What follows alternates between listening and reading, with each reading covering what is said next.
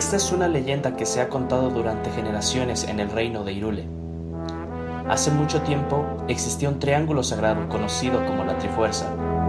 Según se contaba, era un regalo divino que concedía todos sus deseos a quien la tocara. Dicho poder fue el detonante de numerosos conflictos entre facciones que lo anhelaban. Por ello, la familia real de Irule la escondió en el reino sagrado, asistida por los siete sabios. Pero un infame ladrón encontró el reino sagrado y obtuvo la Trifuerza. Así se convirtió en el rey demonio y comenzó su avance para apoderarse de Irule. Y cuando Irule estaba a punto de caer en las garras de Ganon, un héroe se alzó guiado por la princesa. Se enfrentó a Ganon blandiendo la legendaria espada maestra y con la ayuda de los siete sabios consiguió confinar al rey demonio. Tras el confinamiento de Ganon, la Trifuerza fue dividida en tres partes y después escondida. Una con el rey demonio, otra con la casa real de Irule y la tercera en el corazón del héroe. Así es como se ha contado la historia hasta nuestros días.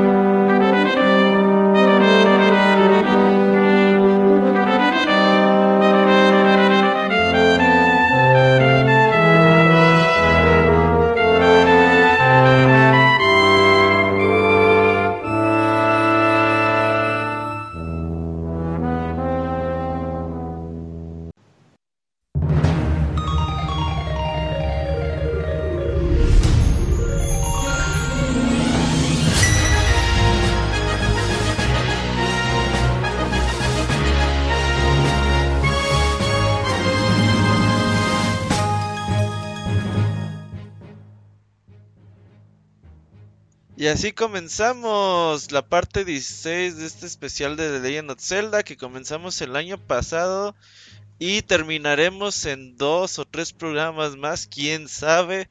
Ya estamos agregando nuevos programas al, al especial y ya les contaremos. Pero bueno, el día de hoy toca hablar de The Legend of Zelda A Link Between Worlds. Fue lanzado en el año 2013 para el Nintendo 3DS y que pues eh, nos cuenta una reimaginación del mítico de Legend of Zelda Aliento de Paz lanzado en Super Nintendo. Este especial lo tenemos y para los que apenas estén llegando ahí busquen en Podbean, en Pixelania, en, en Spotify, en Google Podcast, en Amazon Music, en pixelania.com, donde ustedes quieran o pregúntenos en redes sociales y se los pasamos. El día de hoy nos acompañan pues ya los clásicos de siempre, mis amigos, para platicar de este juegazo. Mika, ¿cómo andas? Muy bien, Robert, aquí contenta de platicar de un juego que a mí me gusta mucho, que disfruté mucho en su momento y pues ahorita que lo volví a jugar, este, me, me volvió a gustar mucho, pero ya platicaremos en un ratito de eso. Muy bien, Mika, qué bueno tenerte otra vez aquí. Y pues también tenemos al Kamui. ¿Cómo andas, Kamui? ¿Qué Robert? Muy bien, ya pues casi en la recta final de estos especiales de Zelda que según nos íbamos a echar como un año y unos meses, pero bueno, creo que vamos a estar terminando poco más de dos años, pero se está logrando. Y pues ahora toca turno con Zelda A Link Between Worlds, ese juego de 3DS que como bien dijiste, reinvención del clásico de Super Nintendo, pero que les quedó muy bien. Muy bien, ahí anda Escroto y Julio en el chat que me digan si van a entrar o qué onda. Mientras presento al Wonchos. Wonchos, ¿cómo andas? El Wonchos no se escucha muy bien, está en mute. Ah, la vieja confiable, disculpe. Ahí está. Eh, habla, hab- hablando con la nada. Eh, hola amigos, muy contento de estar aquí una vez más con ustedes. Ya, pues ya nos faltan dos juegos, entonces contento de repasarlos. Este solo lo había jugado una vez, al Limited World. Entonces estoy muy contento de haberlo jugado nuevamente. Sí, es que bueno, Wonchis, que estás otra vez con nosotros. Dices Escroto que no lo ha jugado, pero nos manda saludos y creo que Julio sí va a entrar en un ratito más. Y bueno, pues hablemos de este juegazo lanzado, como ya lo dijimos, en Nintendo 3DS en el año 2013. Me acuerdo mucho de este título porque, pues obviamente, en ese momento, pues habíamos ya tenido eh, Zelda Skyward Sword. Y Nintendo dice, ¿saben qué? Pues aunque ya los juegos siguen siendo pues 3D y toda esta onda, no hay que olvidarnos de las raíces de The Legend of Zelda, que sigue coexistiendo tanto en su ámbito 2D como su ámbito 3D. Y vamos a regresar a este juego, pues que gustó tanto, que es uno de los más legendarios de la serie como The Legend of Zelda Aliento de Paz. Vamos a traer este mundo de vuelta de Hyrule de Aliento de Paz Vamos a darle un, una, una vuelta de tuerca. Vamos a contar nuevas historias, nuevos personajes. Vamos a traerles un nuevo mundo oscuro. Dos princesas y un personaje misterioso que es Rabio. En su desarrollo, pues obviamente aprovechando las bondades del Nintendo 3DS. Eh, aprovechando ese 3D en su máximo esplendor y pues con una técnica bastante, yo creo que aquí el Camuy va a saber un poquito más al respecto. Diría inteligente, el juego es 3D totalmente, digamos, en modelados y todo. Y para que se viera isométrico, todo está ladeado como a 45 grados, ¿no, Camuy? Sí, así es, para justamente también aprovechar este recurso del efecto 3D con el que cuenta el Nintendo 3DS Así que una manera para solucionar ese, bueno, más bien para poder dar ese efecto fue justo inclinar los personajes o ladearlos. Porque, Pero todo el pues, mundo y todo, todo está ladeado. sí, porque obviamente pues ellos como que la base era hacerlo pues top, top view o vista desde arriba, pero no se daba ese sentimiento de profundidad porque el juego está desarrollado en modelos 3D y, píxeles pero no, no daba. Entonces su forma de resolverlo fue justo a, inclinar los personajes o ladearlos para darle esa profundidad en, el efecto 3D. Y que fíjate que tuvieron un inconveniente en el desarrollo porque ya estaban bien entusiasmados con explotar la característica 3D. Pero pues a Nintendo se le ocurre sacar su 2DS y entonces dijeron no inventes, hay que, hay que pues optimizarlo para que el juego luzca bien en 2D y pues casi casi así, pues ahora le vamos a darle check a todo el desarrollo en su versión 2D para que cuando desactivaras esa opción y lo jugaras en tu 10 se viera bien. Entonces, este, pues ahí les un poquito más de tiempo en lo planeado, pero el juego salió a tiempo, pero con esa chamba extra. Así es. Y bueno, eh, vamos a... ver Robert. Ah, cuéntame, cuéntame, muchos. No, nada más hablando del 3DS. Ajá ahora que retomé este juego, qué preciosa consola es el 3DS, no mames. O sea, yo, o sea, ya lo sabía pues, pero pasan los años y se te olvida porque la dejas de jugar. Y ahora que volví a, jugar decía, no mames, o sea, qué preciosa consola en realidad. Su stick, sus botones, el acomodo de todo. Y sobre todo en juegos de Nintendo que, que en sus propias consolas trata de implementar lo más posible en sus juegos. Y aquí creo que, bueno, ya mencionan lo de la optimización del 2D, que se puede jugar sin problema en 2D, pero creo que el 3D suma muchísimo al juego. Sí. Suma enormemente, sobre todo en, resolución de acertijos en los calabozos, porque eh, maneja mucho varios niveles, varios pisos, e incluso en el mismo piso diferentes niveles, diferentes alturas, y el 3D realmente te da la perspectiva necesaria para, para darte cuenta de en qué nivel está, porque si le quitas el 3D, de pronto sí es confuso. Pero es increíble, pues nada más quería mencionar la, lo preciosa que es el 3DS y que no se nos olvida y lo bien que ha envejecido la consola. No, y aparte tú tienes una de las mejores versiones de Nintendo 3DS que hay, que es la versión de 3DS XL, de The Legend of Zelda, ¿no? De esta versión ahorita que contemos cómo conocimos el juego. Pues jálate, jálate de una vez, Gonchos. ¿Cómo llegaste a este juego? Pues eh, recuerdo, yo en esa época trabajaba en Teleperformance. Es una, como una empresa de atención al cliente de, de televisión en Estados Unidos. Y bueno, ahí X, ahí conocí como, tenía como un grupito de amigos nerds que nos juntábamos a hacer cosas nerds y, echábamos reta y comíamos pizza y bla, bla, bla. Ugh. Ya con el, con el tiempo me dejaron de invitar los culeros. Y, y eso por qué, Pero- muchos. Creo que también, creo que me la gané porque no iba. Ah, ok. No, pues sí es cansado de invitar a gente que no va. Sí. Eh, Camuy, eh, Julio. Ajá. Entonces, bueno, pero mientras todavía duraba esa, esos amiguitos que tenía, uno de ellos tenía familia en Francia. Y me dice, güey, voy a pedirles, voy a pedirles el A Link Between Worlds a mis tíos. Porque en Francia viene con, con un cofrecito especial para guardar juegos de, de 3DS que, Las, las que es exclusiva de. Europa. Que es exclusiva de. Europa. Yo dije, güey, pero ni es compatible y la verga, no sé qué. Y me dijo, Ah, sí no, acuerdo pero que me dijo, no le hace, la pedimos.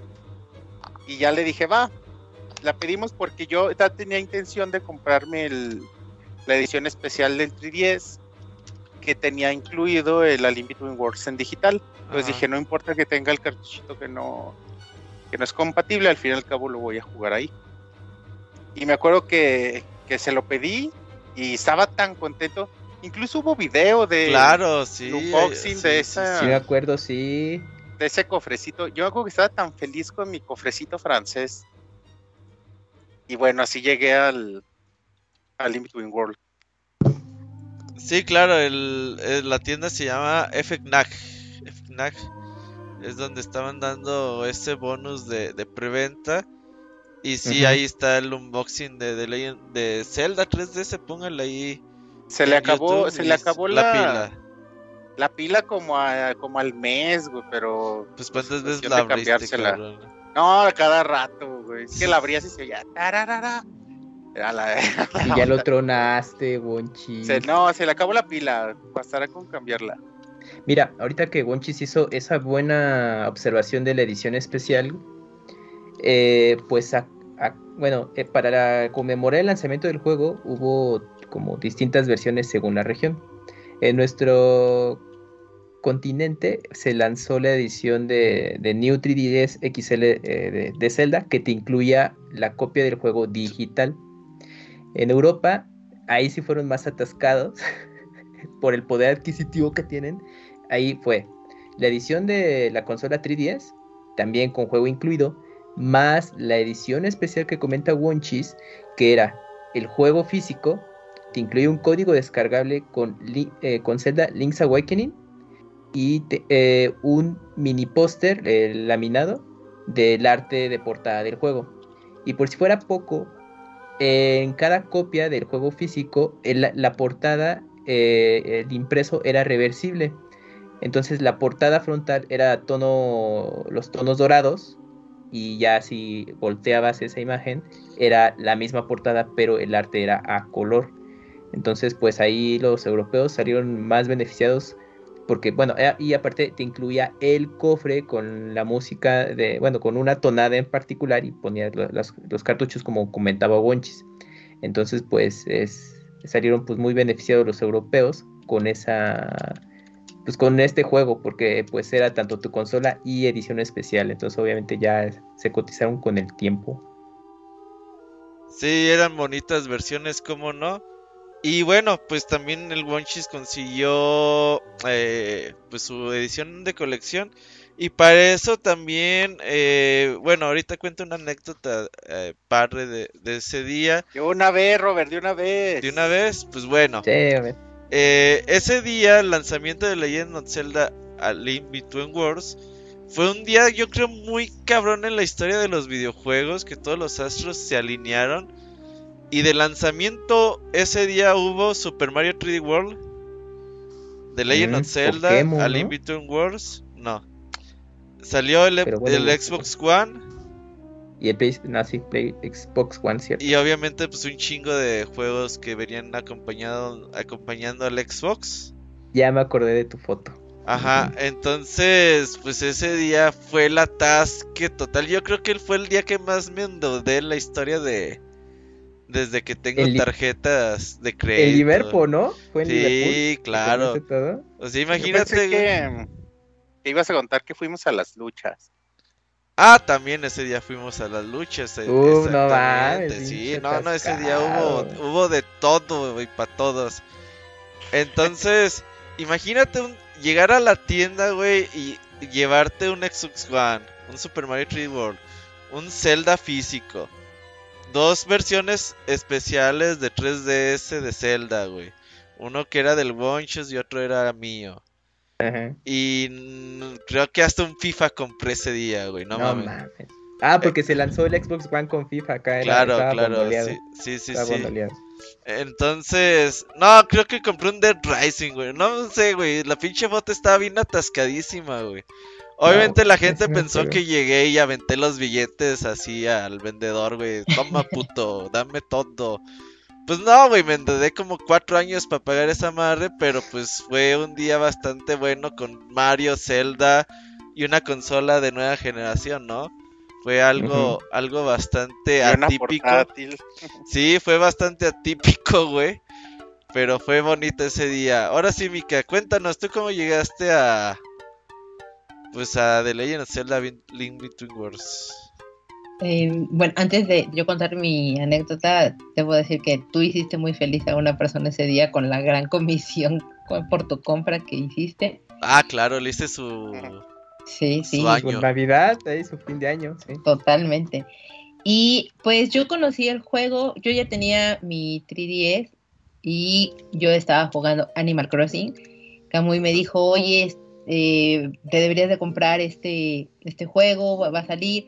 Dije, pero sí, me gusta. Y me dijo, sí, es como eh, A Link to the Past, tal. Dije, bueno, está bien, pero no lo voy a jugar ahorita porque estoy con Animal Crossing. Entonces, pues no tiene caso. Me dijo, sí, cómpralo. En fin, eh, fuimos creo que al centro a comprarlo.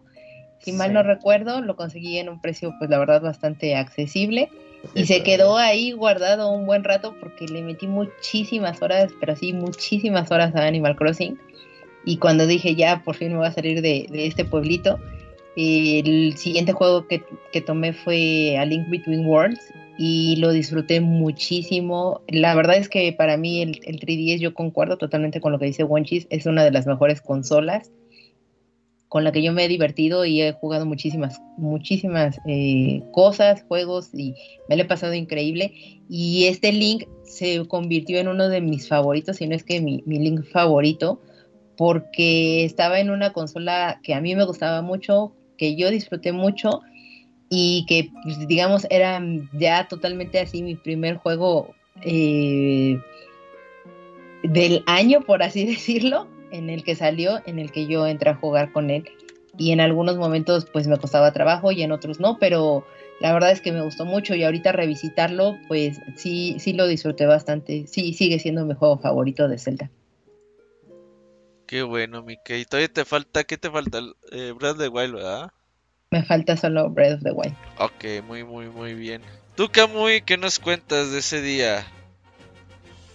Pues en mi caso, em, pues no tengo así una anécdota muy especial, salvo que eh, deseaba esa edición especial de, de Zelda y pues para sumar ahí a lo que ustedes platicaron, pues en ese entonces, en 2013, estas ediciones especiales pues era bien complicado de, de conseguir porque Amazon todavía no estaba, creo que estaba como un par de años o un poco más todavía de estar disponible en México.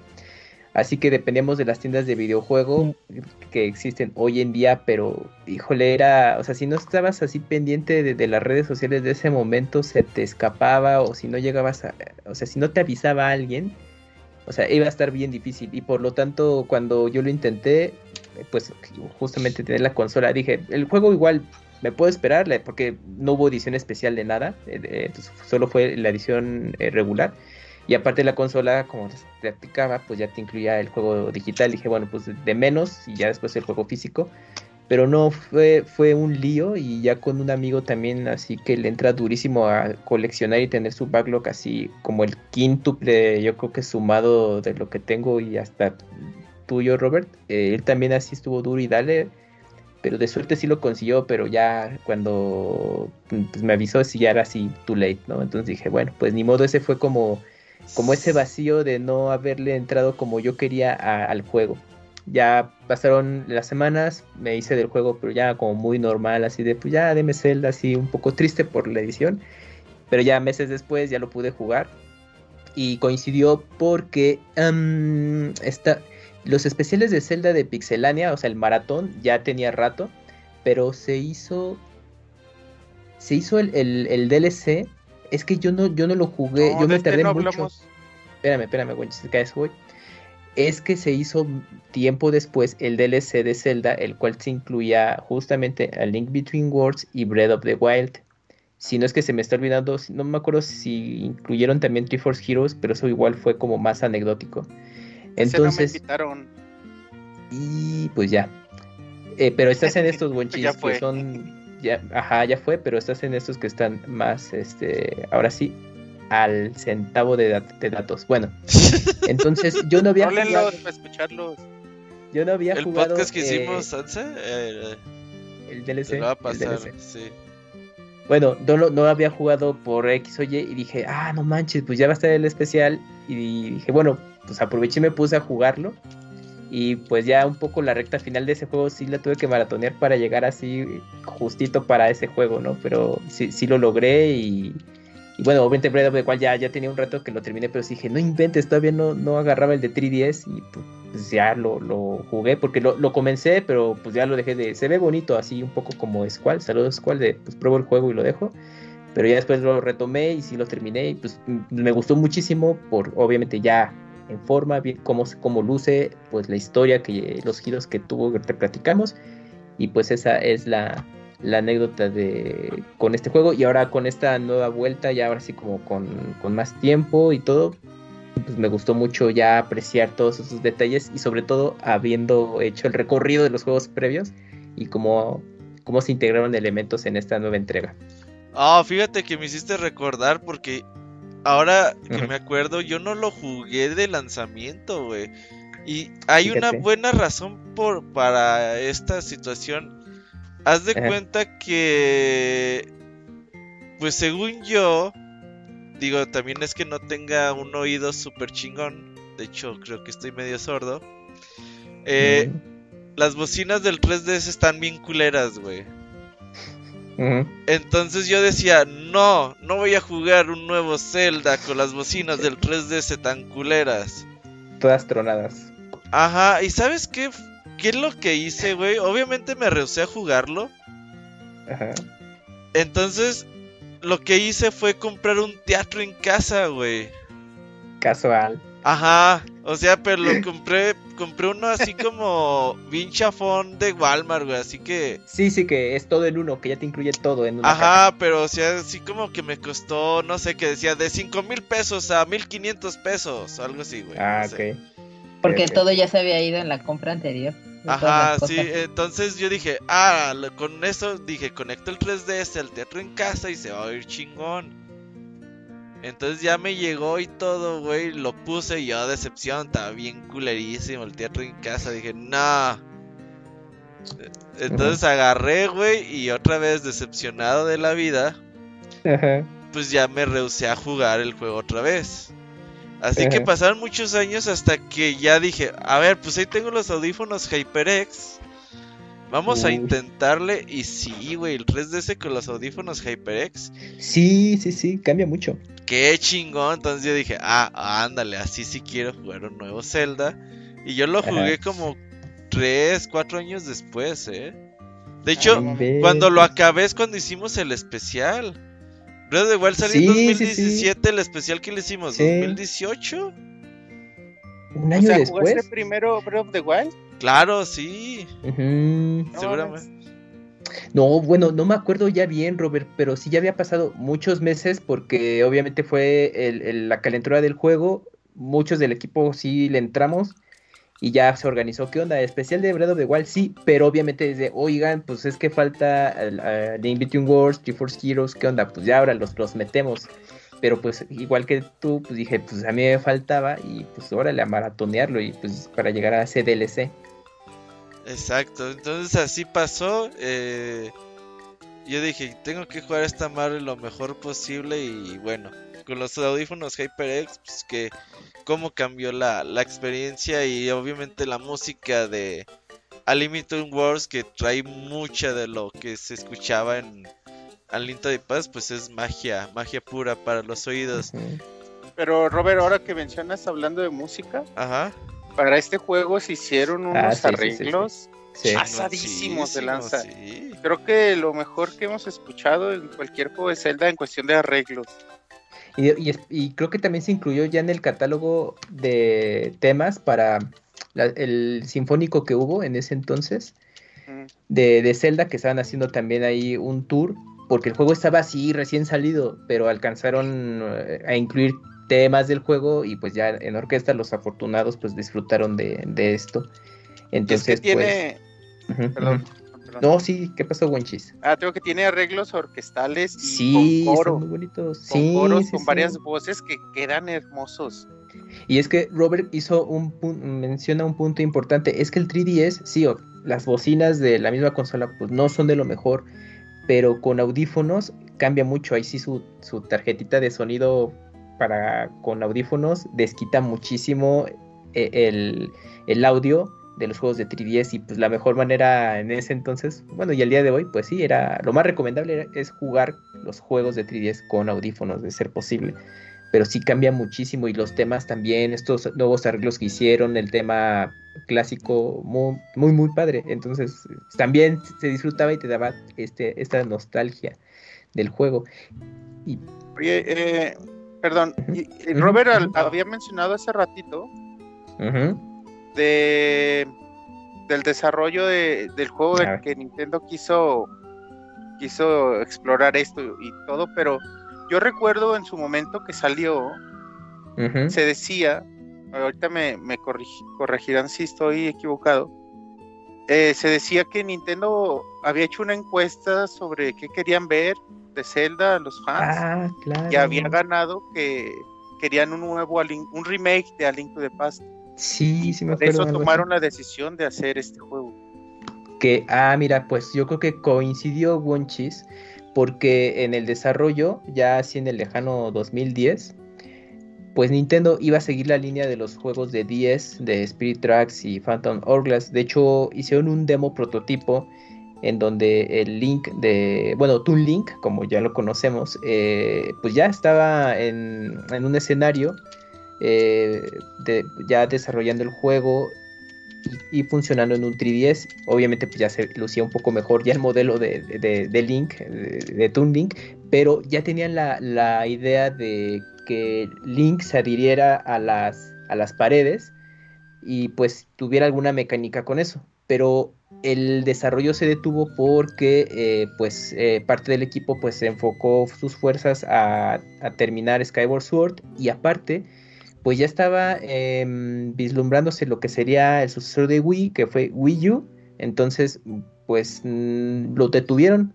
Y un año después eh, le preguntan a, en una entrevista a ella Onuma y él confirma que sí, que ya están desarrollando un juego de la serie para Nintendo 3DS y que pues eh, de momento la idea era retomar cosas de lo que ya se había visto. Pero pues, el tiempo pasa y un año después Miyamoto dijo, sí, sí, sí, ya estamos trabajando, pero la verdad es que pues, se nos ocurrió hac- hacer un juego inspirado o, o hacer algo nuevo, pero que venga de Zelda a Link to the Past. Entonces, pues ahí ya les estaremos mostrando de qué, de qué fue. Y ya, pues en 2013, en un direct, revelaron que ya, pues sí, será justamente eh, pues la secuela de, de este juego de Super Nintendo. Pero pues así fue parte del, del desarrollo que pues coincidió también con estas encuestas en ese lapso de tiempo. Yo también me acuerdo porque pues igual ahí, ahí fue nota de que Nintendo hacía las encuestas de pues qué les gustaría ver en los próximos videojuegos y pues yo creo que ahí en el, en el punto de desarrollo coincidió de que la gente quería esto y a lo mejor los desarrolladores también tenían algo en mente con A Link to the Past y pues, ya fue el juego que conocemos ahora. Es parte también de su encanto, ¿no? Sobre todo si jugaste a Link to the Past, ver el mapa de Hyrule igualito. Sí, Ya sabes dónde está todo, ya sabes sí, cómo llegar, con algunos cambios ligeritos para adaptarnos pues a esta nueva versión, pero es prácticamente el mismo mapa y eso es como padre. Incluso la ubicación de los calabozos y todo. Sí, es muy similar. Entonces eso es padre y la música de los lugares y todo. Con estos nuevos arreglos de los que hemos estado platicando musicales. Entonces es parte del encanto, del gran encanto. Ah, como dato, eh, también, pues, si no se me va, es que este juego, no, el, el director, pues no, no es pues, los que ahora conocemos que están en Breath of the Wild o estuvieron en Twilight Princess. El director fue Hiromasa Shika, eh, que ya es veterano en Nintendo y él estuvo trabajando en la serie desde Ocarina of Time y entregas posteriores. Pero él, él estaba como diseñador de, mapa eh, para estos juegos, donde ya tuvo su primer trabajo como director, bueno, así su experiencia fue como co-director en Twilight Princess y ya fue hasta Link Between Worlds que bueno ya tuvo esta tarea de pues dirigir todo el desarrollo del juego y repitió el puesto para Triforce Heroes. Y, también en el desarrollo eh, pues Monolith Soft le entró eh, para apoyarlos con diseño, eh, en el diseño e implementación de personajes y también para los calabozos. Entonces, pues, ya pues, a lo mejor muchos ubicábamos que Monolith, eh, bueno, pues, este, yo me incluyo que pues, habían entrado con, con Breath of the Wild, pero no, ya, ya tenían ahí como antecedentes previos con, con, juegos de la serie. Entonces, pues ya ahí fue como una de sus primeras este, eh, experiencias de trabajar ya para, para, la serie en ese sentido. Y, ah, y el tema de la, de la pintura, también está padre, porque la idea de que Link se fuera, bueno, un dibujo que se desplazara y tuviera acciones en, las paredes, viene de Ocarina of Time. Y porque en la, lluvia de ideas, pues es, bueno, ¿qué podemos hacer con, esto? Y pues en Ocarina of Time pues, recuerdan que había eh, la batalla contra el fantasma de Ganon, que justamente pues lo veíamos que salía de las pinturas y regresaba. Entonces dijeron, oigan, pues estaría padre hacer algo con esto, ¿no? Y dijeron, ah, pues vamos a implementarlo y ya es pues, la base de este juego de que Link tiene esta transformación para poder este, seguir avanzando y resolver los acertijos que le toquen. Creo que es una gran manera de ampliar el universo, ¿no? Y de crear acertijos y, creo que la disfruté muchísimo. Supongo que es esta. Sí, está, está padre, sí. y pues, pues obvio, y, sabes qué, no, dale, dale. Porque, porque justamente el juego tú lo juegas en, en 2D, en vista aérea, y se ve muy bien, muy bonito. Pero cuando justamente eh, Link tiene esta transformación para pegarse en la pared, o sea, se vuelve 3D el escenario y pues de primera impresión si dices, ay, güey, ¿a poco el 3DS puede tener esa dualidad de pues jugarse en un entorno 2D y de pronto pues rotar la cámara, o sea, ponerla como en una eh, perspectiva frontal, o sea, al jugador y de pronto va girando conforme vas moviéndote las paredes. Bueno, a mí, cuando yo lo vi en los videos y ya jugarlo, pues a mí me dio una impresión pues muy interesante y sobre todo al tener los efectos de 3D activado de la consola, pues no, es como decías, guay, pues ya estoy desquitando mi 3DS, chavo, ¿no? Entonces sí estaba muy, muy, muy padre eso y pues Nintendo ahí como que esto les va a encantar a la chaviza y pues sí te daba una muy buena impresión de estar cambiando y eh, eh, entre cámaras y sobre todo te invitaba a explorar que cada vez que entrabas a una casa, pues donde se pudiera te pegabas y veías los detallitos que había eh, en cada escenario, y pues justamente también para ver a dónde puedes llegar, conseguir corazones, etcétera. Te daba, eh, ese elemento te daba mucho la sensación de exploración, que pues es lo que caracteriza a la serie. Y además de que esta, perdón, tú Mica. Es nada más un comentario muy rápido. Es que creo que también pensaron en generar como esta experiencia inmersiva y supieron cómo explotar precisamente a la consola sin necesidad de realmente, bueno, tal vez sí elaboraron demasiado, pero de una manera muy inteligente y que te ayuda sobre todo a tener estos detalles y como bien dijo Camuy, pues el explorar, porque yo me acuerdo la primera vez que lo jugué, yo me pegaba a todos lados porque quería ver, pues, uno, a dónde me llevaba y dos, pues ver todos los detalles mínimos que tenías, porque como entras en las casitas y todo, pues si quieres estar ahí de chismosito viendo qué es lo que tienen o no tenían, y eso está padre y te hacía pues extender un poco más las horas de juego. Exacto, precisamente eso te iba a decir algo similar, de que esta característica de pegarte a la pared como pintura se adapta muy bien al, al concepto de 3D que estamos manejando, sobre todo en, cuando se plantean los acertijos con varios niveles, porque tú te pegas de pared, pero no puedes cambiar de nivel, te mantienes en el mismo nivel, ¿no? O sea, no puedes ir ni para arriba ni para abajo, solo vas en horizontal. Entonces, eh, esta característica hace muy eh, ad hoc los acertijos que estamos, que estamos eh, resolviendo en el juego. Entonces, es muy lindo. Y bueno, ya nomás para terminar mis aportaciones este, de datos de trivia del, desarrollo del juego. Bueno, ya Robert nos platicó que hubo estreno de, consola temática, de nueva generación eh, de Xbox y bueno, después PlayStation. Pero ese mismo año, un par de meses antes, salió Zelda Wind Waker HD para Wii U entonces, en ese año disfrutamos de dos juegos principales. Claro, uno era un, relanzamiento o una, remasterización de un juego que ya conocíamos. Y aparte tenemos el estreno de, A Link Between Worlds en, el portátil de Nintendo desde entonces. entonces. Y pues lo cual pues a veces que coincidan ahí eh, los astros para tener dos juegos de Zelda pues de, de, ese nivel pues muy pocas veces, ¿no? Entonces pues los fans ese año pues ahora sí que tenían dos, juegos eh, eh, para, que, para disfrutar y pues con una fecha de lanzamiento pues muy corta.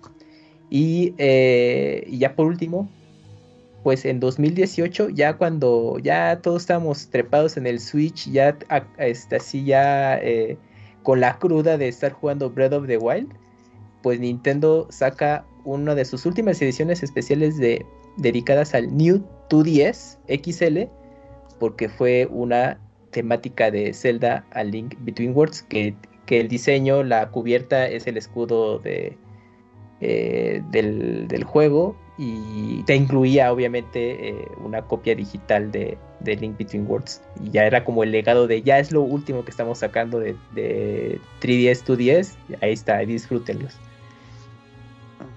Pues ya. Pues bueno sumando perdón, Robert. Sumando a, antes de pasar a otro tema, a cuestiones de desarrollo, eh, vale la pena mencionar eh, que para mí este juego y es está buscando públicos nuevos, está buscando conectar con los niños, con, con aquellos que no conocen la franquicia, porque ya que ya ves que lo jugué por primera vez lo había mencionado, me había dado cuenta, pero esta vez para mí es mucho más evidente qué fácil está este juego. Creo que lo pondría como el juego más fácil de toda la franquicia que, he jugado en cuestión de, acertijos y de, y de dificultad de combate. se me parece como prácticamente imposible morir aquí o usar una dita o cosas así. Se me hace además sumamente fácil encontrar las piezas de corazón, encontrar los 100 Mai Mai. O sea, es, creo que todo es muy fácil. Eh, y, esto se debe a, a, la búsqueda de nuevos públicos para la franquicia. No tanto, Gonchis. Bueno, ahorita hablamos de eso. Pero bueno, de una vez. Yo creo que eh, la mecánica del juego de que no traigas. No, el juego. Eh, los desarrolladores no saben qué ítem vas a traer en los calabozos y toda esta onda. Creo que eso es lo que hace que los acertijos sean muy fáciles. De hecho, fue mi queja principal de este juego. De que esa mecánica de que pudieras entrar al calabozo que tú quisieras. Pues no estaba tan padre porque pues eso limita mucho el desarrollo de acertijos dentro del juego. Decir, ay, pues no sabemos qué, qué ítems va a traer el usuario en esta parte. Así que pues nos tenemos muy pocas cosas para movernos nosotros. La mayoría de acertijos se basan en, la pared. pegarte en la pared y, en los que sí necesitas algún ítem en particular mm, te lo piden al inicio, o sea, necesitas entrar con esto. Así al calabozo. Entonces, sí, pero aún así, aún fuera de eso, sí creo que influye, pero también es el combate y también es de la calidad de acertijos, pues la facilidad de, en la su resolución.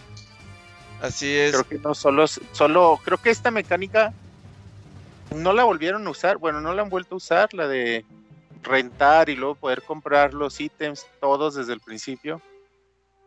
Eh, y poder explorar, creo que le suma, el juego le suma la le suma la posibilidad de exploración, pero le resta en esto que mencionas, en la dificultad y en los acertijos que se plantean.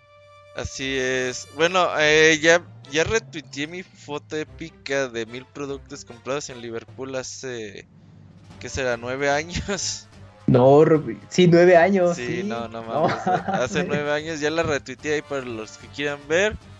Y uh, también lo que decía el Camuy, que tuvimos dos celdas ese año muy pegaditas. Se me hace que para el otro año va a ser lo mismo, Camuy, con Breath de Wild 2 y se me hace que por ahí alguna remasterización, remake de. Pues que se vienen mencionando de Wind Waker o de Twilight Princess. Twilight Princess. Oye, pero Nintendo siempre procura esto, ¿no? Que siempre haya al menos un Zelda cada año. Sí, Zelda, Pokémon, Mario. Tratan de que haya algo pues son sus franquicias más vendidas, güey. Tiene que haber cada año algo. Aunque, bueno, pues a veces no siempre pasa, pero pues es algo que tratan de a mí Me gusta, a mí me gusta que se tomen su tiempo. Sí, sí, a mí también, que, que salgan juegos más, eh, más elaborados en lugar de, de, cosas más sencillas. Le mando un saludo a Hilda que nos está escuchando, ahí nos está escuchando en el chat. Saludo para ella y ahora se sí. Llama, se llama como la princesa. Oye, sí es cierto. sí, che, Robert, no te habías dado cuenta. Eh, sí es cierto. Oigan, que dicen que nombre penitencia, esperemos no. sí. Oye, y nada más te has mencionado ahora que mencionas esto, Robert. ¿Mm? Eh, pensar que darnos cuenta que Nintendo toma en cuenta las opiniones de los fans. Totec, no es cierto. Bueno, a ver, ¿por qué? a ver, ¿cuál es tu teoría, Wonchos? Que precisamente tomando en cuenta este juego, y ahora eh, sobre todo lo que se ha estado hablando desde la salida de Breath of the Wild, de la falta de calabozos, sugiere que si realmente Nintendo toma en cuenta la opinión de los fans, Breath of the Wild 2 va a estar lleno de calabozos. Ah, eso ni lo dudes, güey. Claro. E, eso te lo firmo desde ahorita. Pero bueno, ya hablaremos de eso por allá en, ¿qué será? Julio, agosto, no sé. Julio, sí, por ahí. Por ahí hablaremos de eh, Tears of the Kingdom. Ya no vas a decir Breath of the Wild 2, vas a decir Tears of the Kingdom, como se llama el juego. Y ahora sí, ya adentrándonos a la historia de este juego pues vas, Gonchos. ¿Quién va, a hacer? Ahora, va, a hacer el recorrido? Va. Sí. Jálate, Mika, dale. Va, la historia, bueno, es básicamente la historia, me pueden ir interrumpiendo y a ir aportando cosas, pero lo ideal sería que nos vayamos así de corridito para ya después dar nuestros comentarios. Entonces, empiezo. Esta historia es de un chico que se convierte en héroe al verse envuelto en una aventura que no esperaba. Conocemos a Link, quien después de haber hecho un encargo que le pidió su padre, ayuda al sacerdote de Irule que se encuentra en peligro. Ahí es donde se topa con su primer enemigo, Yuga, un sujeto que busca la belleza y que captura a Ceres, la hija del sabio, que es uno de los descendientes de los siete sabios que sellaron el poder maligno del rey demonio. Yuga le revela que su objetivo es despertar a dicho mal.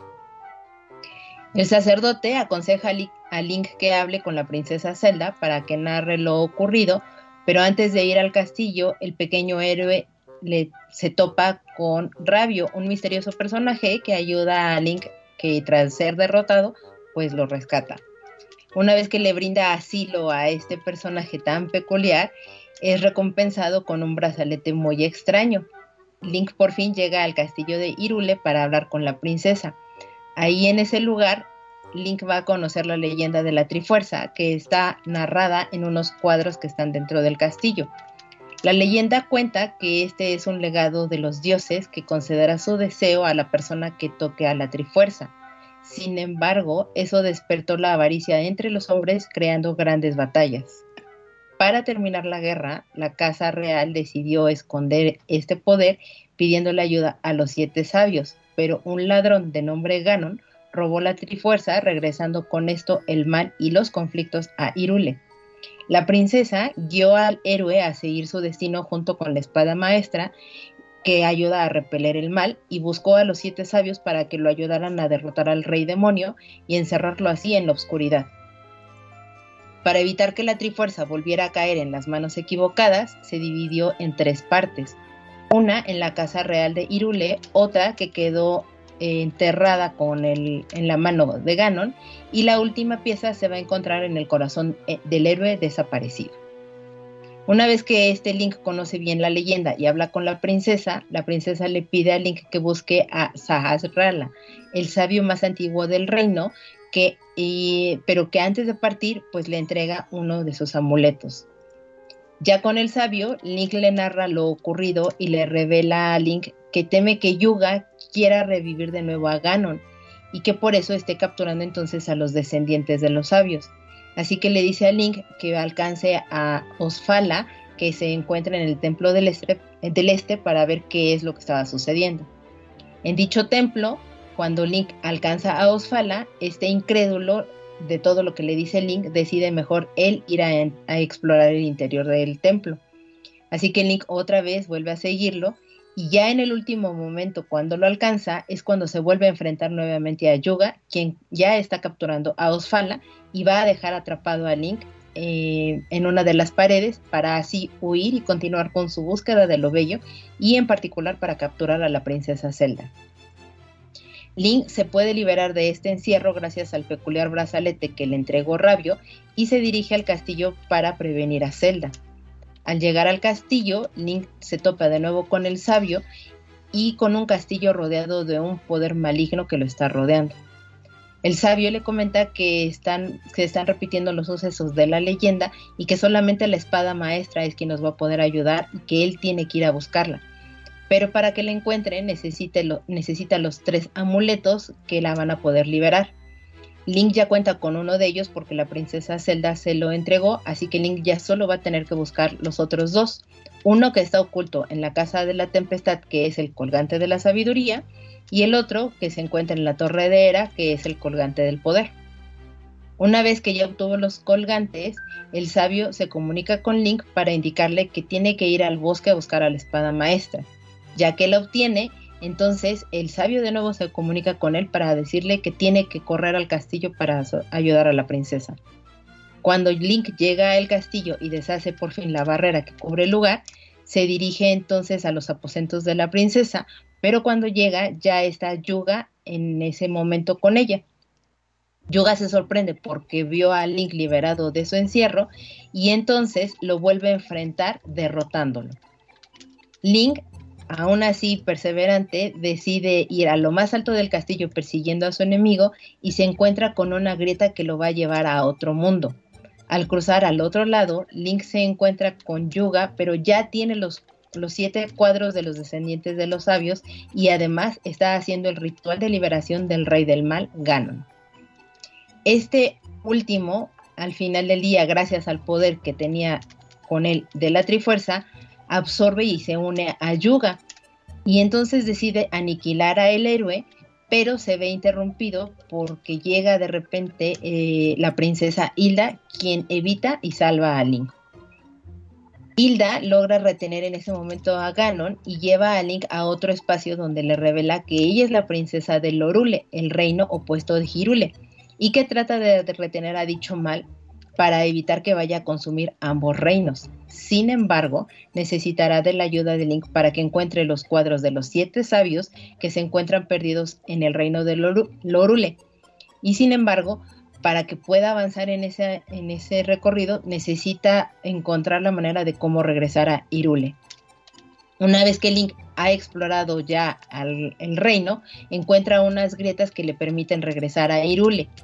Cuando sale en, Irule de una de las paredes, se topa con el sabio Sahasrara, quien le comenta que tras la captura de la princesa, en Irule hubo un gran temblor y aparte se crearon algunas grietas que se encuentran a lo largo de todo el reino, por lo que Link decide apresurarse para ayudar a la princesa. Link regresa de nuevo a Lorule y viaja entre ambos mundos para liberar a los sabios y recorrer los distintos templos donde se encuentran los cuadros.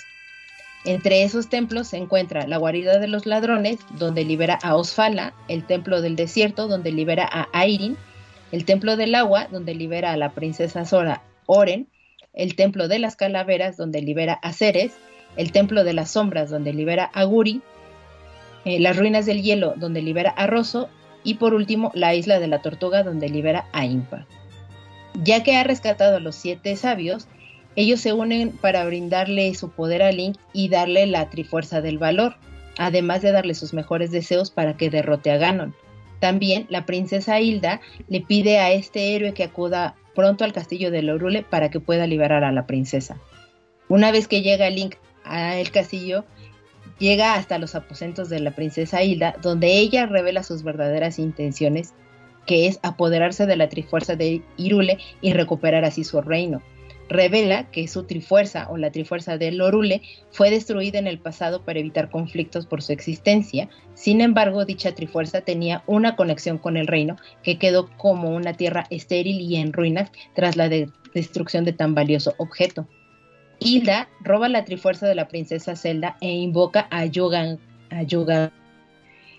para que derrote a Link, sin embargo, dicho personaje la traiciona, revelándole que nunca se interesó en, salvar el reino de Lorule en lo más mínimo, así que absorbe a la princesa Hilda para hacerse de más poder y poder obtener las piezas de la Trifuerza y apoderarse del lugar. Link pelea contra el enemigo y por fin lo derrota gracias a la ayuda que le da la princesa Zelda, quien le otorga las flechas de luz. Una vez que elimina al enemigo, ambas princesas quedan liberadas. Sin embargo, Hilda aún así se niega a regresar los pedazos de la Trifuerza con los que contaba, ya que ella sigue empeñada en rescatar su reino. En dicho momento aparece Rabio en, el lugar donde revela su verdadera identidad como la contraparte en Lorule de lo que es Link. Este personaje habla y convence a la princesa Hilda para que regrese la Trifuerza de Irule. Así que Hilda, arrepentida y tras escuchar a Rabio, regresa no nada más la Trifuerza, sino también a Link y a la princesa a su hogar. En Irule y frente a la Trifuerza, la princesa Zelda habla con Link sobre la preocupación de Hilda y sus deseos de proteger su reino, ya que ella también se preocupa por, se preocupa por su reino y la entiende. Así que ambos se acercan y tocan la Trifuerza deseando que se restaure la Trifuerza de, de. En el reino de Lorule, la Trifuerza aparece ante los ojos de, Hilda, restaurando el reino y agradeciendo a Zelda por esta gran acción. Ahora, ambos mundos se encuentran a salvo y nuestro héroe Link regresa al pedestal, la espada maestra. Y fin. Pues con eso terminamos el podcast. Eh, muchas gracias a todos. Nos acabas de contar todo el juego en 10 minutos. Muy bien, sí, muy, muy bien. En, un, TikTok. Ajá. Muy bien, muchas, gracias, muchas gracias. Muchas gracias, Pica, por decir la historia tan bonito y tan concreta. Traté de hacer mi mejor esfuerzo, Juanchis. Lo hiciste, lo lograste. Eh, bonita historia, ¿no? Pensamientos finales, ¿qué, onda? Jugar, no, jugar. Bonita, ah, historia con, giros lindos, con personajes conocidos. En realidad sí. Bueno, Nintendo nunca se, sobre todo en sus celdas, en sus Marios, nunca se ha caracterizado por ser tan, tan, se ha preocupado tanto por la parte de la historia y todo eso, ¿no? Siempre es más gameplay pero sobre todo en los últimos años, en los últimos juegos, creo que ha hecho, ha hecho más, un esfuerzo mayor para, para destacar estas cosas y creo que este juego, a pesar de ser portátil y a pesar de tener una historia que ya conocíamos, em, creo que logra transmitir muchas cosas y, generar algunas sorpresas que, que se agradecen bastante. Sobre todo tomando en cuenta que nos basamos en historia, en una historia que ya se había contado hace años atrás, ¿no? Entonces es la historia del héroe de siempre, pero con giros que, que suman a la mitología de Zelda. No, definitivamente, sobre todo, pues yo me acuerdo mucho que estar empezando el juego y conocer a Rabio, dices, ¿quién es este hijo de la chingada? Dices, ¿qué trae? Está Yo no me imaginaba que fuera una capuchita, ¿eh? ¿Una qué? una capuchita que fuera. Sí, yo o sea, Ah, yo, yo- yo sí pensé que era una botarga. dije, es un conejo. Ajá, no, yo dije Sí, es una sí, sí, pues sí, una cosa rara, sí. Pues sí, es que obviamente como lo vemos por arriba, pero ya viendo por abajo sí es como su sudadera ahí con gorrito, ¿no? Ujú. Pero yo sí decía, que este güey qué pedo. Me daba mucho mucha curiosidad que al final fue solamente un artículo de decoración, la, la máscara de Mayoras en la tienda de Ah, radio. sí. Este, en tu casa. Sí. Ah, en la Oye, casa, ra- perdón. Que Rabio Bueno, bien abusivo, es ¿no? tienda de rabio. Es que llega Rabio y le, y le pide ayuda a Link y te dice, oye, no, pues tú encárgate acá y pues yo te cuido tu casa y luego cuando regresas... Te cobro un "Ay, este, chingo. Ajá, es que necesitaba espacio para vender mis chingaderas. y aparte te las rento. Y te apa- y aparte sí, no. La Un verdad, Usurero a más no poder. Sí, sí se abusivo, pasó, sí, eh. sí. yo la verdad a mí me conflictúa mucho el rentarle cosas, güey. Yo decía, no, es que quiero comprarlas ya para no estar batallando. Ah, Pero- sí, pero están carísimas. al Sí, el precio decía, no seas cabrón, güey. Y Pues decía, fíjate, güey, que no, ni tanto, son 800 rupias y 1200 por los báculos, pero este juego te da dinero a lo pendejo, güey. o sí, sea, güey, pero pero, no, no, es, no es de que lados. necesites ah, eh, los dos mil rupias o un poquito más y digas, ah, en 20 minutos la saco, pues no. Ajá, güey. exacto. Ah, no, sí, pues no. te dice, te toma tiempo, pero cuando pasa ese rato, te sorprendes de, oye, ya tengo, ya me siento millonario, pues voy a comprar los ítems y ya en vez de estarlos rentando. Y es que esa característica de, de- de rentar ítems, eh, bueno, pues no sé si lo rompía el juego y también por lo mismo eh, lo facilitaba. Pero era un poco prueba y error al principio, porque tú dices, bueno, a ver, pues rento solo un par de ítems, ¿no? Porque a lo mejor estabas en ese momento arrancando el juego muy limitado. Y luego ya conforme avanzabas te topabas de, ay, ya la cagué, no era este ítem, necesito el otro. Y te regresabas y todo, y, y pues ya si tenías el dinero, lo rentabas y ya regresabas.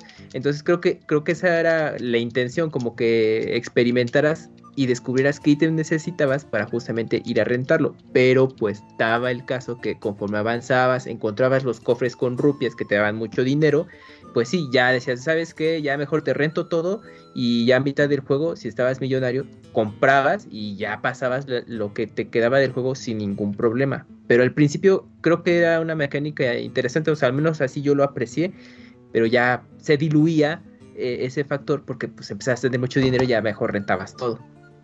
Yo me que- acuerdo que, que- Ajá. pe- perdón, Wenchis, Sí, pero no, yo recuerdo que, por ejemplo, en, en el- la primera vez que yo lo jugué, para mí sí fue como muy cansado estar rentando pues los ítems. Y yo recuerdo que me dediqué en algún punto, dije, ok, voy a conseguir mucho dinero para rentarle todas las cosas y no tener que estar regresando a la casita, porque eso se me hacía bastante tedioso. Eh, que al- ahorita que ya lo volví a jugar y que ya llevo pues una gran parte de todos los juegos jugados, no entiendo por qué seguían haciendo o utilizando ese tipo de dinámicas de tener que estar regresando continuamente a un punto que pues al final del día sí llega a ser cansado para el jugador. Sin embargo, creo que entiendo este punto y a mí me hacía sentido ahorita que decías, Wenchis, de que pues es para nuevos jugadores o para atraer un nuevo público, porque claro, ellos no vienen con esta... eh, con este vicio pues de ya lo que es la, la franquicia y que entonces te permite o te ayuda de una manera más sencilla, como bien menciona ahorita Camuy, de explorar de una u otra manera. O sea, dentro de lo limitado que es el juego, te ayuda a así vivir lo que es la experiencia de todo un, un Zelda, donde tienes que estar explorando, donde tienes que estar investigando, buscando. Y pues eso, en algún punto, creo que ahora viéndolo a la distancia, eh, tiene sentido. A mí la dinámica se me hace buena. La de rentar, la idea, la propuesta. Creo que tiene un error. El error es que te los renta hasta que mueres. Si mueres, se los regresas. Mm, claro. Pero es difícil morir en este Exacto, juego. sí, sí, sí. Es dificilísimo morir. Entonces, al rentarlos prácticamente, pues ya no te vas a deshacer nunca de ellos. Entonces ahí se rompe esta dinámica de tener que estar regresando a, a rentar otra cosa o así. Como bien dicen, juntas el dinero para rentar todos y ahí está. Oye, que es algo que hicimos todos porque es como no tener que estar regresando y por si se me hace falta algo. Aunque también Robert ya lo había mencionado hace rato, este juego no, no te exige el uso de ítems, sino que la, la resolución de acertijos es más por la dinámica de pegarse en las paredes. Y si te llega a pedir algún ítem, te lo pide desde inicio para poder acceder al lugar. Entonces no hay ningún problema donde, ay, aquí me trabé, ya no puedo seguir, porque, porque ya, ya te dice qué ítem puedes necesitar. Y adentro no te va a pedir uno que no traigas. No, no, y aparte, pinche rabia culera, güey, pues es de mala suerte robarle a los muertos, ¿no, güey? Pero sea- re- le regresas lo que es suyo, nada más. O sea, ok. Aunque, aunque viéndolo también ya en perspectiva después de, de haber escuchado la historia que nos contó Mika, pues es también como rabio más allá de querer enriquecerse, que, que es evidente que sí, porque no suelta su saquito con rupias Sí, en todo momento. Eh, esa es la forma de, de rabio de, de ayudar a Lowrul, ¿no? De, de decir, vamos a ayudarle a este héroe con desde el brazalete que te permite convertirte en pintura hasta con todos los ítems que un héroe puede necesitar. Es como también la- el granito de arena o el granote de arena de rabio para, para salvar Lowrul. Lowrul. Y también creo Sí. que, perdón, Mika, creo que fue un buen experimento porque, bueno, eh, este juego también se desarrolló a la par de Breath of the Wild, ya había ten- ya tenía unos dos años, tres años en desarrollo el otro juego. Y fue un buen experimento decir, a ver, lo que estás haciendo en Breath of the Wild funcionará o no funcionará. Vamos a implementarlo aquí, vamos a ver qué tal sucede. Y obviamente en Breath of the Wild creo que ya fue la... Se perfeccionó este sistema, pero bueno, ya lo hablaremos en dos programas más. Ahora sí, Mika, perdón, te interrumpí. No, no te preocupes. Solo era eh, a sumar a lo que decía Wonchis. O sea, incluso en el discurso final que le da Rabio a, a Hilda al final para decirle, oye, es que no tienes por qué robarles y etcétera. Pues él lo menciona, o sea, yo busqué la forma de cómo ayudar a, el reino, de cómo ayudarte a ti como princesa y todo, y lo único que se me ocurrió pues fue esto, o sea, yo regresar, mejor dicho, cruzar a el otro mundo y ayudarle a el héroe o al elegido de, de la leyenda para que entonces pudiera avanzar.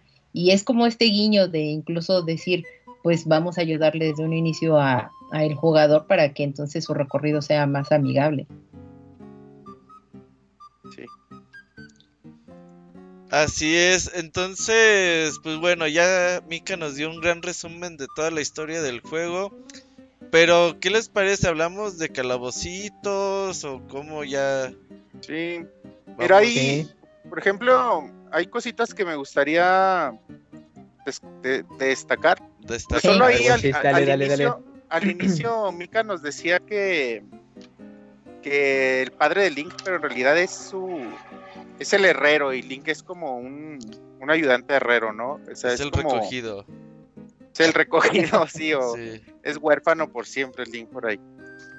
Eh, mencionarte el herrero eh, eh, y compararlo con el herrero de Lowrul, de cómo las personalidades de, de ambos mundos, cómo son tan, ¿Opuestas? tan contrastantes. Y, Ajá. y- y es tan lindo pues ver eso, notar eso como en Lowrul todos son mala onda, sangrones directos. Y como en Hyrule pues es todo bondad, aunque en este caso el herrero muy regañón con Link también. Ah, sí, sobre todo en eh, eh, cuando está en Lorule, ¿no? Porque Ajá, el- sí, sí. la versión de Lorule es de ah, pues, pues X tu vida, ¿no? Pero ya cuando ve que tienes la, la espada, diciendo, oye, esta, eh, espérate un momento, y ya pues vas con él. Oye, esta espada está muy bien trabajada, ¿eh? Está casi como si yo lo hubiera hecho, pero podría estar mejor. Y tú, ay, güey, De hecho, sí, de hecho es más chingón el, el herrero de Lowrul. Ajá, es vez que consigues los minerales, los dos primeros minerales, maestro, el- Sí, herrero de. Hyrule te hace tu espada y dice, esto es lo mejor que yo puedo hacer. Nadie en este mundo incluso te destaca. En este Ujú. mundo podría hacer algo mejor. Pero Herrero de Low Rule, sí, en cuanto ve la espada mejorada, te dice, ah, yo la puedo hacer mejor, necesitamos dos minerales maestros más. Y cuando ya la mejorada por segunda vez se la enseñas al, al herrero de Hyrule, te dice, ay, güey, ¿quién te hizo esto? Yo no podría hacerlo mejor. Ajá. Eh, Oye, te-. Sí, dime, dime, ¿cómo? No, es que me estaba acordando ahorita, bueno, con estos paralelismos que tiene el juego con A Link to the Past, es que, eh, bueno, también creo que tiene algunos que corresponden a Link's Awakening, sobre todo cuando está subiendo a la Dead Mountain. Es que hay una parte que me acuerdo igual, estoy mal, te me corriges, Wenchis, que para cruzar como a otra plataforma necesitas eh, eh, usar el gancho y cruzas. Y creo que hay, hay alguien ahí también al que le das algo, como en Ah, Link's sí. Awakening, Le ¿verdad? das, sí. eh, le das eh, leche. Le das- Ujú. y es Ándale, una forma ajá. de conseguir tu, una botella. Ándale, ajá, y bueno, pues a mí me llegó ese, ese flashback de, ah, como Link's Awakening, o sea, sí tenía también ahí unos matices de ese juego también dentro de A Link Between Worlds. Y te digo, mencionar estas pequeñas historias que vamos conociendo a lo largo del juego que solo hacen, lo único que hacen es sumar a la, a la historia, a, a la profundidad de las cosas que conocemos. De inicio, cómo conocemos a Dampe, que es Ah, raro sí. verlo en este juego, pero lo vemos. Y también su paralelismo en Low Rule, que vemos cómo está muerto, o es como una especie de muerto en vida Ujú. que es como muy triste verlo ahí, pero pero bueno, es, es como suma, ¿no? A la a la historia y ver como cada sabio también lo, lo, lo rodea un entorno particular. Por ejemplo, al principio con, con seres, como eh, se te cuenta muy tras bambalinas esta historia que tiene con el capitán de, de la guardia de Hyrule, que la quiere conquistar y por eso va mucho al santuario a verla. Y todo este tipo de cosas. Y así con cada uno, ¿no? Con cada uno de los eh, de los personajes. Con Sajarrala, que parece como si este Osfala es su hijo, es hijo de, de Sajarrala y su esposa. O solo es otro recogido que vive con ellos. No, es otro recogido, porque la que es el- la hija del, de, del... Ah, no, pero Jarrala, según yo, no tiene hijos. Porque ya ves que vive con Mm, ellos. Con la tiene un señora. alumno. Vive con él, pero porque el... Es el- su alumno. la- ajá, es su alumno. Ah, Porque el, que sí tiene hijo es el, el como el sacerdote o el otro sabio, que es Sí. el padre de esta Ceres. Ajá. Que, que hablando de seres, cuando yo escuché por primera, bueno, leí, eh, no escuché, ¿verdad? Eh, Leí por primera vez este, ese nombre y todo, yo me acordé mucho de las guerreras mágicas. Aquí yo evidenciándome un sí, poco. son las guerreras mágicas. Recuérdenme. Es un anime, buen chiste, que salió. Son tres chicas que viajan a otro mundo para salvar eh, a un mundo que se llama Zephyro y se suben en tres robots gigantes y pues ya tienen Ah, que estar ahí. Salió en TV. Azteca, yo tampoco. Salió en TV. Azteca. Eh, Yo dije, no, esto Sí, sí, no sí. lo voy a ver. ay, está Estaba bien padre, chido, Robert. estaba chido. Es que y de hecho uno de los de los robotsotes que se- según son los genios o algo así que les entregan las, los poderes y todo se llama Ceres y me llamó mucho la atención ahorita en esta segunda vuelta cuando lo vi y descubrí que son o sea que sí es un nombre de la mitología y que depende mucho de si se escribe con Z o si se escribe con C porque si se escribe Ah. con Z es un nombre bíblico, viene de, así se llamaba la esposa de Amán, que era un enemigo de los judíos, y entonces eh, esta señora le, bueno, su esposa le dice a, a- a él que construyera una horca para matar a Madroquio, que era el primo de la reina de Persia. Entonces cuando en- descubren ya después de un tiempo, no, cuando descubre por fin esta, estas seres, pues qué es lo que estaba haciendo y qué es lo que estaban aportando y demás, pues se arrepiente y trata de, o mejor dicho, evita que maten a este hombre. Pero viene pues, así con Z como está en el, en el juego, pues es de un nombre bíblico. Y existe el nombre de seres con C, que ese viene de la, de la mitología este, romana y que es la diosa de la fertilidad y te habla más de pues los cultivos y todo lo que quiere hacer y al final del día eh, se llama también así porque pues proviene del verbo crecer o crecere que es crecer y por esa razón se relaciona con toda la parte de, de la agricultura o de la abundancia. Pero eso encontré yo ahora de seres. Aquí con, más sumando esto, en inglés se llama seres con S. Ahí no es por si faltaba Ah. uno. Y no lo encontré, porque sí estuve buscando, o sea, me llamó la atención, pero no encontré con ese. Lo buscaré. Oigan, entonces hablando de, de Osfala, que es el, que lo- otro siguiente sabio que vemos, como lo que lo rodea es tal cual Sagarrala, la esposa, y este, esta creencia de que él es el elegido y que él es el héroe, y él es el que tiene que hacer las cosas, y cuando vas y lo encuentras antes de entrar al Templo del Este, que quiere él ir y, y- y derrotar a, a Yuga, Es prepotente, sí. Sí, sí, sí. Y una vez que lo liberas ya después, te dice, oh, pues tendré que aceptar que tú eres el héroe y que aquí yo solo soy un sabio. Como que se resigna mucho a eso, pero nunca abandona el personaje y, y el entorno, ¿no? Y eso se me hace padre de todos los personajes. Y incluso hablando de Yuga, como una, su, su aspecto tan Ganondorf, con su cabello naranja y, y todo él, pues. Es como la tía fea, ¿no? y cómo y cómo de inicio se te hace como raro, padre, como lo que él busca es belleza Ujú. Y, y- y quiere convertir en cuadro cosas bellas y dices, ¿por qué? qué? qué trae este señor?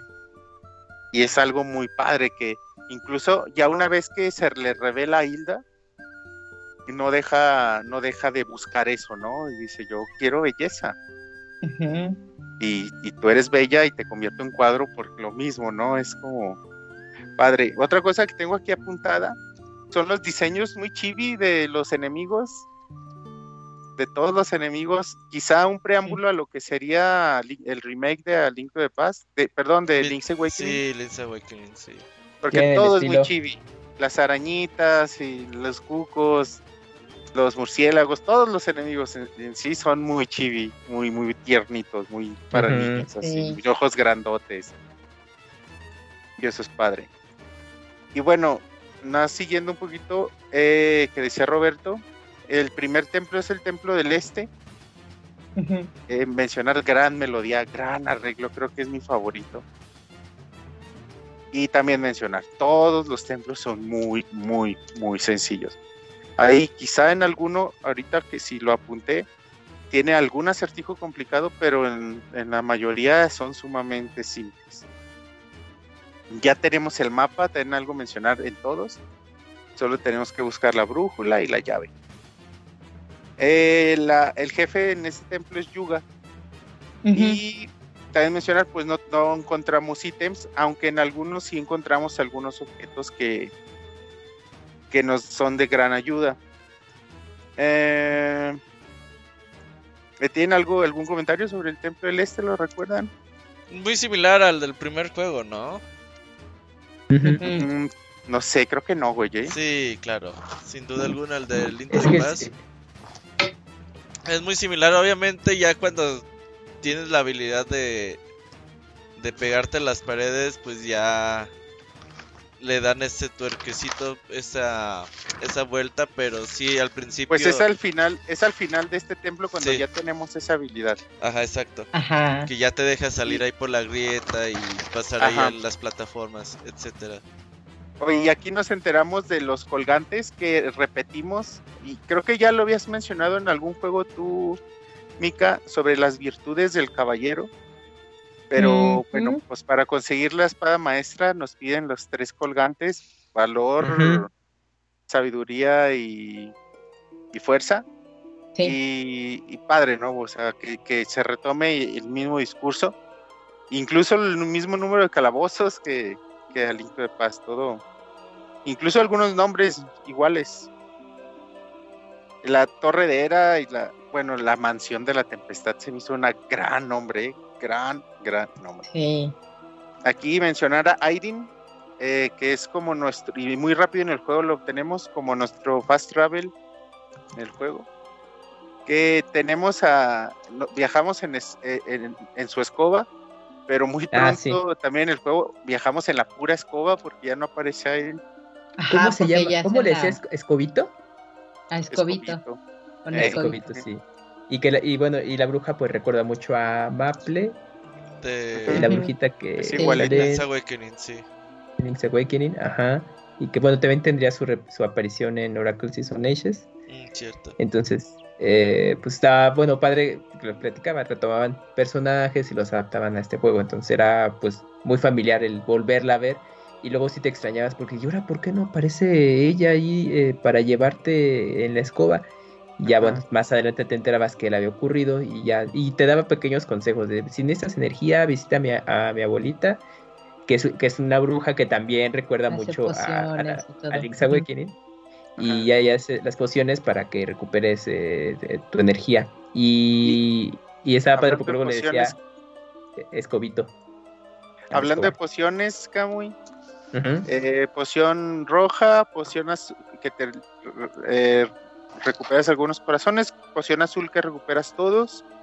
Sí. Eh, pero aquí se agregan un par de pociones, una que te hace invencible por unos minutos y otra que derrota a los enemigos. En realidad nunca he usado esas pociones. Usabas ahí los ítems que soltaban los enemigos, ¿no? Para hacer las combinaciones. no, no sé. Sí, es que para que, o sea, tú tienes que ir con la bruja. Ah, porque cuando derrotas a los enemigos es que te van dejando, ¿no? Eh, colita de no sé qué. De las colas y eso. Exacto. Que, que ese, ese y se las puedes vender, se las puedes vender también. Ajá, y sacaba rupias extras. Que ese elemento, pues, venía de también de Skyward Sword.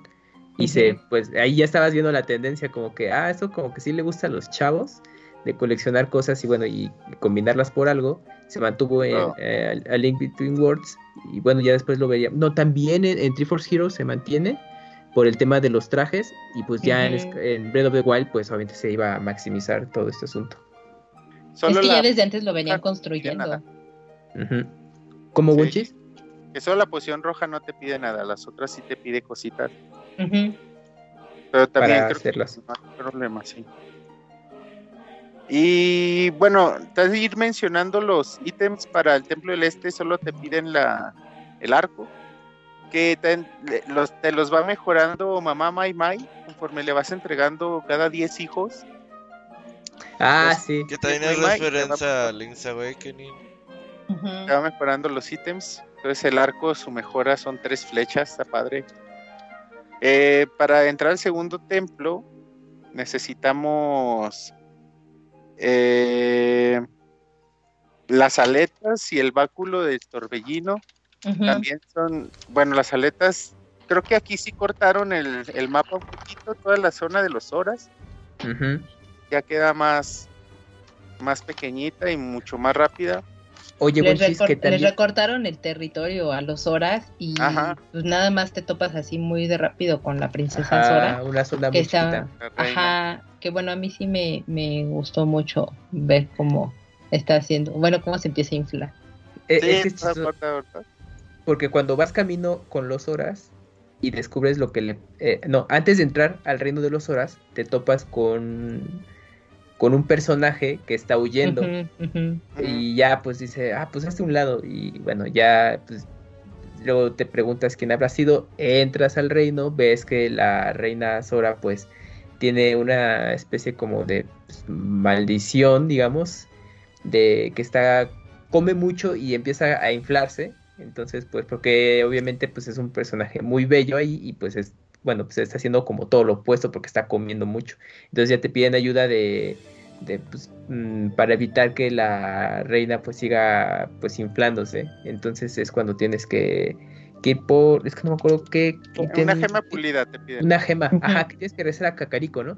Regresas a Cacarico y, y, la compras, pero resulta que el que la robó fue el tipo con el que te encontraste y, y si lo sorprendes, eh, él huye así a paso veloz.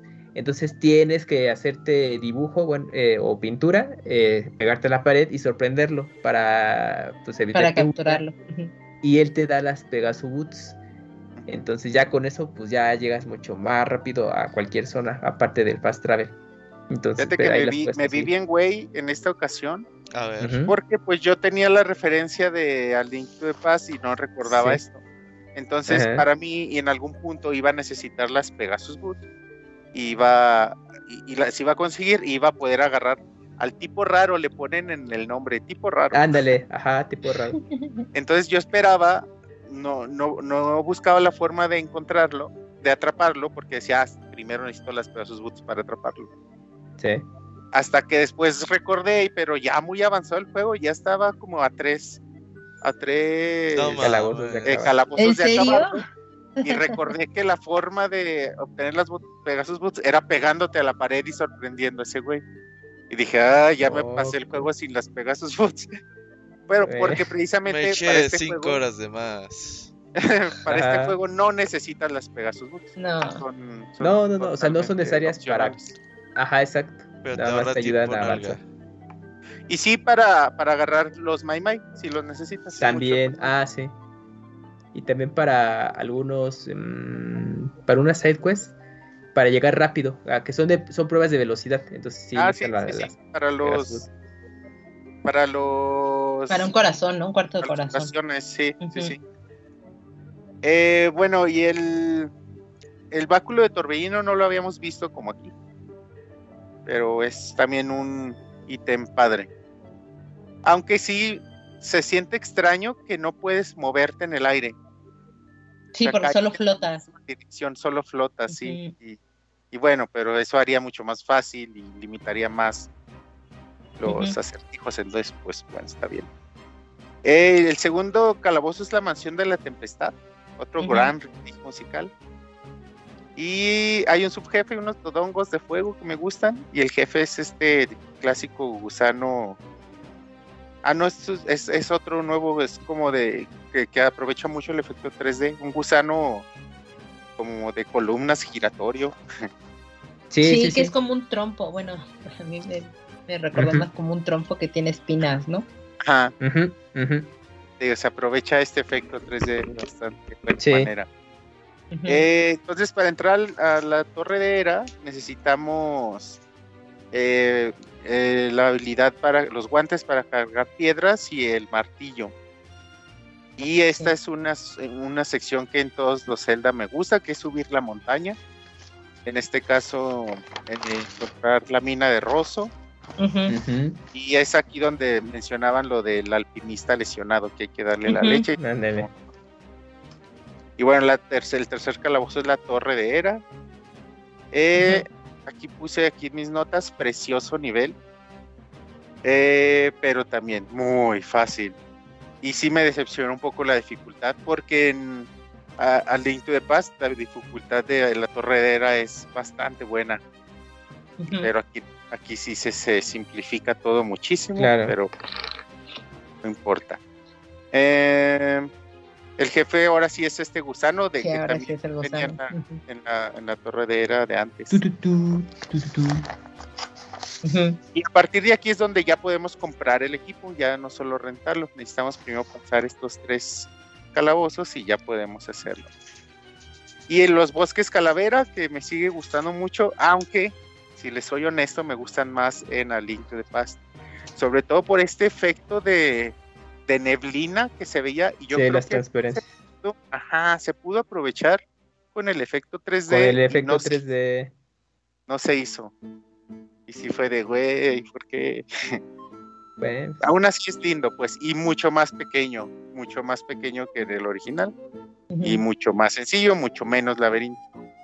Pero precisamente rumbo a la espada maestra, eh, hay un acertijo con unos fantasmitas que para poder, para seguirlos, primero uno, luego dos, y luego tres. Y que es lindo, pues es divertido este acertijo. Que en otro, en otro juego también ya habían implementado algo parecido, pero no me he estado Mm. tratando de acordar en cuál era. En Oracle of no, en Oracle of Season sigues a, a unos, ¿cómo se llamaban? Los de este universo de lava. Ay, este. Bueno, pero los sigues para entrar. Sí, pues, sí, sí. Te tienes que ir escondiendo. No es precisamente encontrarlos así. En Majora's Mask sigues a unos changuitos. Era más como, no sé, no me acuerdo si ya se ha presentado de esta forma. Pero era de... mm, ¿Dónde no entré? Por ahí es. O sea, cuando eran tres o cuando eran dos. No me sigas, era sígueme y en otros era no me Sí, sigas. no me siga. Ajá. Y bueno, nada más también mencionar esta parte también icónica de todos los juegos de Zelda cuando encontramos la espada maestra. Eh, que frenan la música, dejan como sonido ambiente del bosque y el sonido de los animales hacia alrededor, corriendo, y tus pasos acercándote a la espada maestra. Me encanta, siempre me ha encantado esta parte. Y con las tres los- florecitas en la esquina superior izquierda. A ver, recuérdame eso. Es que eh, justamente en el pedestal de Zelda A Link to the Past, entre todos los elementos que tiene visuales, hay un eh, hay unas florecitas, creo que son tres, que están Ah, en la en el- parte en el superior pasto, izquierda. sí, claro, claro. En el pasto. Y ese detallito se ha mantenido en entregas eh, que siguen esta misma línea. Y bueno, en A Link Between Worlds, eh, es, esas florecitas en el pasto están en el mismo lugar. Y luego ya también lo vemos en Breath of the Wild más adelante. Pero, o sea, cuando lo estás jugando, pues justo te acuerdas de eso, de, ah, pues ahorita pues, va a tomar eh, la espada, el pedestal, va a pasar esto, como en, el Super Nintendo. Y bueno, yo sí me fijé, las florecitas están ahí, ah, sí, mira, qué, pues, qué padre que cuidan ese detalle. Oye, eh, no sé si a ustedes les pasa, pero este juego lo jugamos después de haber jugado Skyward Sword. Entonces, Sí. a partir de aquí, cada que encuentro una espada es pensar en Fight. Y, y, y sentirme triste, porque pobrecita está sola ahí, sabe cuántos años en la espada hasta que llega. Y Es que a ti sí te afectó mucho la despedida de. Fight. Entonces, A cada que, ya cada que encuentro la Ay, no, espada, no. pienso en Fight. Ay, qué, sen- qué pocos sentimientos tienes, Mika. Pasas, eh. Perdónenme. Ah, te pasas. Lo que me gustaba de Fai era que pues parecía bailarina o patinadora artística, pero no más. Perdónenme. Más me pa- gusta de Fight es cuando se muere. Ajá. Es cuando no hablaba dice, ya no voy a interrumpía". hablar nunca más. Ajá. Lo que más me gustaba es que cuando no hablaba ya no interrumpía con los tips. Oye, y en esta versión, a mí yo siempre he sido muy fan del bosque perdido de, ok, de Alita de Paz.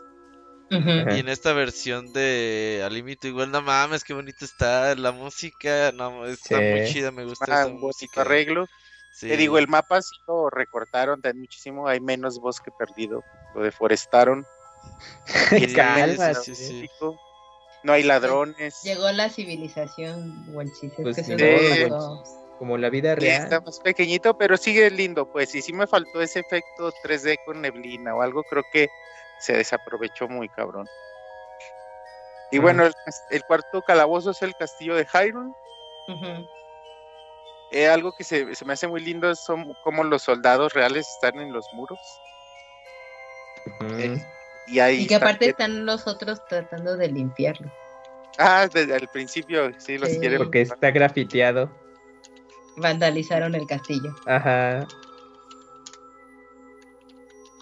Eh, bueno, Yuga como jefe también me gusta.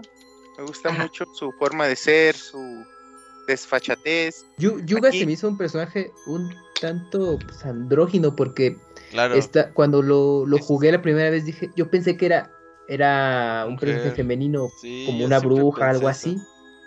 Y, ya, y bueno, porque obviamente también el tono de la voz te remite a eso. Y ya en las, eh, ya bueno, ahí quedó, ¿no? Y ahora que lo volví a jugar, bueno, le puse más atención, dije, bueno, sí, este, pues bueno, la forma en que se expresa también diálogos, ahí te vas, te vas enterando, y bueno, ya me percaté, ah, bueno, es un personaje, bueno, masculino, pero pues sí está totalmente andrógino y justamente se juega con esta dualidad, lo que se me hizo muy interesante en la serie y, pues le da pues otro, otro toque ¿no? en, en el juego pero sí sí, sí de principio te, te quedas así con duda y ya después te das cuenta que bueno es un personaje eh, masculino pero que tiene esos matices pues es como muy andrógino pues o sea, que no te, queda muy claro si es eh, femenino o masculino ¿no? Ajá, Ajá. exacto, porque justamente está obsesionado con esta belleza que eh, a través de las pinturas y por eso es que pues eh, su plan era hacer todo mm, Lorule pues a su imagen, o bueno, a su gusto. Entonces, pues por eso él también quería conseguir la Trifuerza para ese propósito. Entonces, en este calabozo, en el cuarto, en el, en el castillo de Hyrule, cuando llegamos a la última zona, que vemos a Yuga rodeado de los eh, cuadros de los herederos de los siete sabios. Y Zelda, 8. Curiosamente son los ocho únicos ocho personajes que habíamos conocido a lo largo del juego, todos son sabios. ¿Se fijaron en eso? Que es la Reina Sora, Guri, Airin, Ceres, eh, Rosso e Impa. O sea, los únicos personajes que habíamos conocido, todos resultaron sabios. Sí, es el niño. sí, sí, Guri. Que tienen nombres diferentes, ahí si alguien nos escucha de España o de otro lugar, eh, en todos lados se llaman diferente. Sí. Pues acá en Latinoamérica les pusieron así. Eh, vemos la resurrección de Ganon, que en cuestión de animación tú sabes mucho, Kamui. Pero a mí me gustó mucho esta parte. Y sobre todo también el, efecto 3D que le daban. Sí. De cómo eh, la resurrección de Ganon, cómo resucita y cómo se une a, Yuga, pues al mismo tiempo. Ajá. Resucita en el cuerpo de Yuga y se convierte en este Yuga Ganon gigantesco. Sí, y de hecho, bueno, la primera vez. Ah, sí, perdón, dale, dale. Está por ahí un que, nos deja inconscientes y eso también se me hizo muy chido. Sí, y, la primera vez que lo jugué dije, ah, bueno, pues, pues está interesante esa fusión y yo, yo pensé, en algún punto ya en la recta final seguro, pues, eh, se separan porque a lo mejor ya el cuerpo de Ganon cobraba pues su fuerza y conciencia y ya no necesitaba Yuga, ¿no? pero pues no, e, esta fusión se mantenía y pues la conciencia siempre fue de Yuga. A final de cuentas, pues revivir a Ganon simplemente fue pues traer el cuerpo, y, eh, poseerlo y tener esa, esa fuerza, ajá, y nada más, o sea, no, no, no, no volvió a protagonizar Ganon como el personaje que conocemos. Eh, Quedó ahí como secundón, tienes razón. Ajá, exacto. Es que realmente como que nunca, nunca despierta la conciencia de Ganon, solamente es como dice Camuy, solamente es el cuerpo, pero a mí no me molestó en esa parte, porque creo que eh, ayudó a que se justificara el hecho de que pues sí necesitaba, vamos, como que Yuga tenía un poco más el control de esas cosas para poder lograr su objetivo, porque si Ganon es quien hubiera tomado la conciencia, tal vez el giro de la historia hubiera sido distinto. Sí, aunque a mí sí me hubiera gustado que le dieran ese, ese peso a Ganon. Sí, lo echaste de menos. Sí, porque pues es don chingón se supone, ¿no? Y por ahí sí ahí lo, me lo me lo segundearon muy feo. Sí. Eh, bueno, también aquí es la aparición inicial de Hilda. ¿Qué les pareció Hilda en primera instancia? Como una celda con pelo negro y más mm, Pues bueno, al principio como que sí te cae bien, que es totalmente el objetivo, pero ya después, eh, y bueno, mucho más adelante, cuando eh, ves que está hablando ahí con el cuadro de Zelda, pues sí dice, bueno, a mí... Algo se trae. Sí, a mí la primera vez ya... No, no, si notas... Me, si notas me dio mala espina. Notas. Sí, sí, sí. Sí, ya ves que pasas un calabozo y se ve hablando con Zelda muy seguido, sí notas esa envidia, sí notas ese dejo de... Sí, sí, sí ves la maldosidad. Oh, pero, eso ocurre cuando tiene su segunda, tercera aparición con ese soliloquio, porque al principio es como, ah, pues, pues, ¿qué onda, no? O sea, como obviamente... Sí, hay alguien que sí va a ayudarle a Link al principio. pero cuando vuelve a hacer esa escena y los diálogos, como ya se ve así como muy eh, extraño este asunto, dices, no, algo se trae.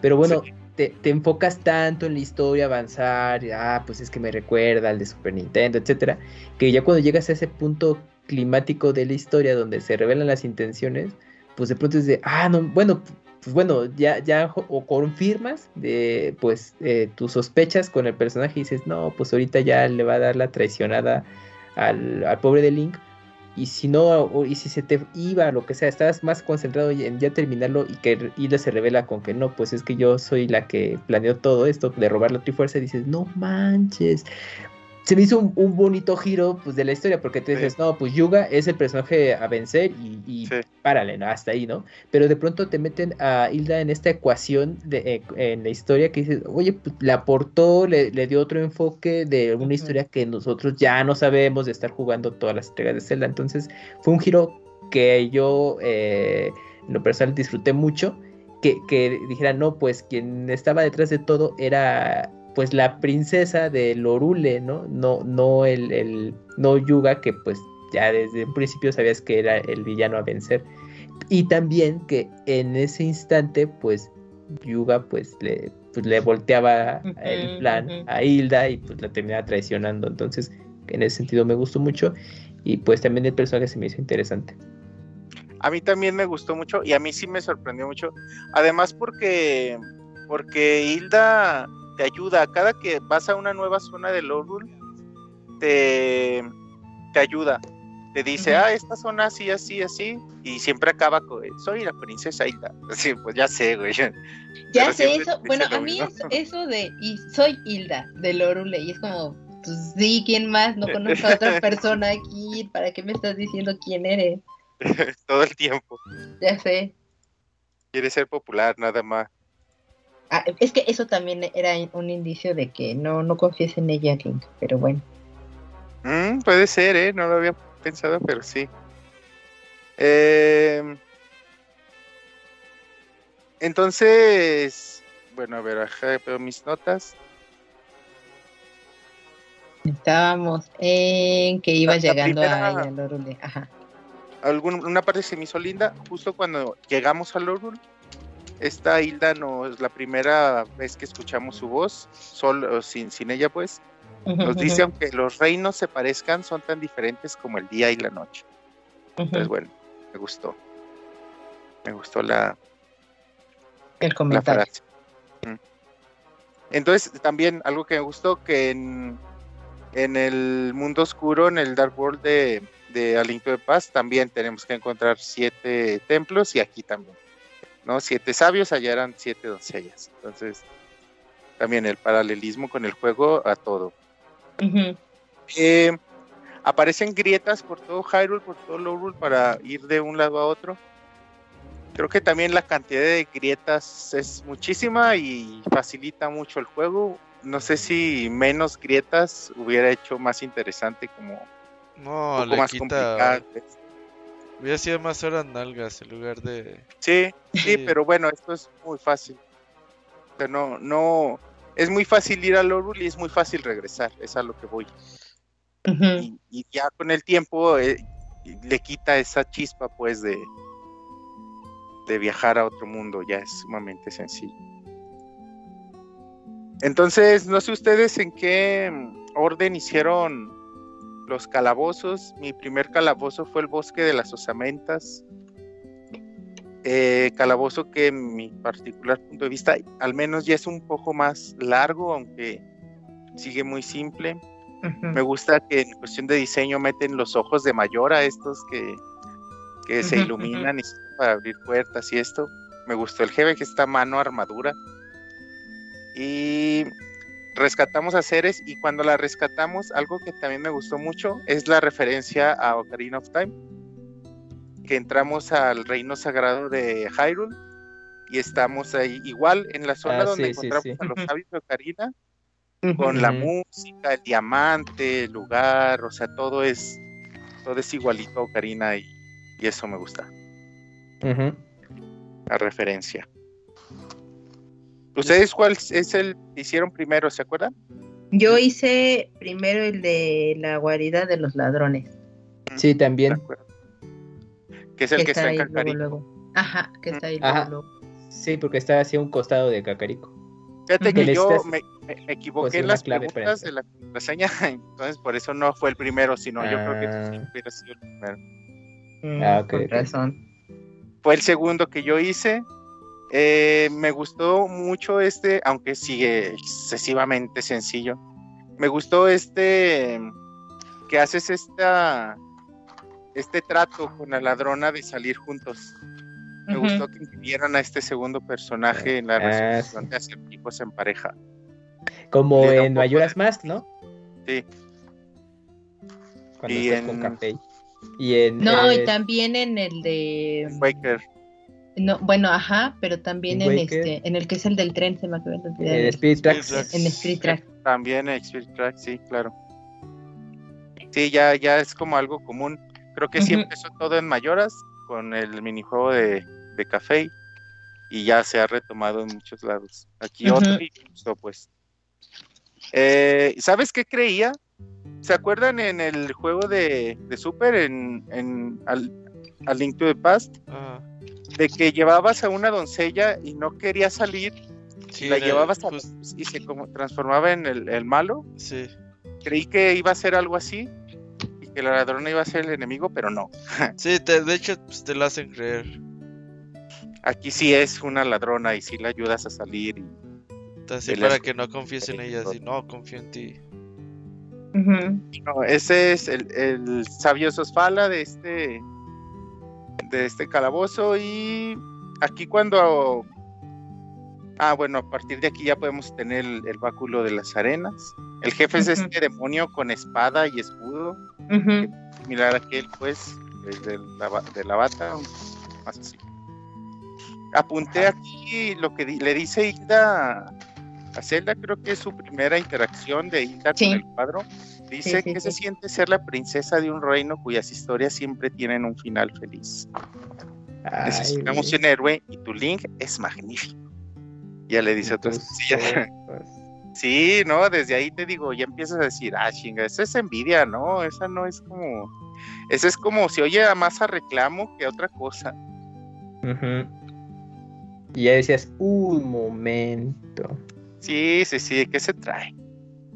Entonces Es el que otro... es, es extraño, perdón, buen chiste que sí, sí. es que al principio es como extraño, pero al final todavía tienes como esa, esa pequeña esperanza. Dices, bueno, pero es que está ayudando. Entonces puede ser sí amiga, Ah, pero está no ya en el segundo y de ahí en adelante. mm, mm. A los que están viendo el video, estamos viendo gameplay del minijuego de béisbol. Qué chingón está, no me acuerdo. Oh, está verguísima, güey, sí, realmente Sí, Está padre. chingón. Al menos una hora, hora y media me tardé ahí jugando. es que te picas, güey, Sí. sí. Sí, Sí, sí. Continúa, y muy bien hecho.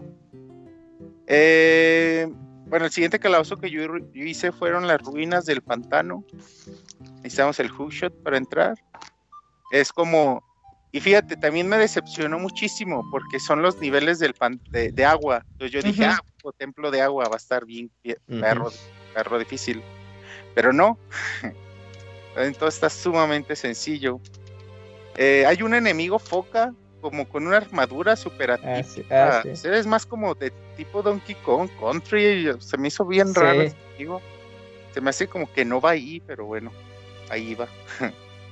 Aquí encontramos, aquí sí hay un objeto, encontramos el Sayo azul, que nos hace la mitad de daño, referencia al primer Zelda. Y el jefe también referencia primero a Mayoras y luego ya me acuerdo que había salido en otro juego. Que es este ojo cubierto de ojitos gelatinosos. Ujú. Muy bien, muy bien. El sabio que, que liberamos aquí es Oren, o que es la reina Sora. Y bueno, ya aquí también para este entonces ya obtuvimos dos minerales para mejorar la espada, las Pegasus Boots. eh, y bueno, ya habíamos mencionado los objetos con, con mamá Mai Mai. Eh, para ir al desierto hay una frase que te dice Hilda que se me hace muy bonita, que es el desierto es una tierra inhóspita que rechaza la existencia. Dije, a la verga, que va. Aida Kuni hubiera dicho, uy, no, ya valió.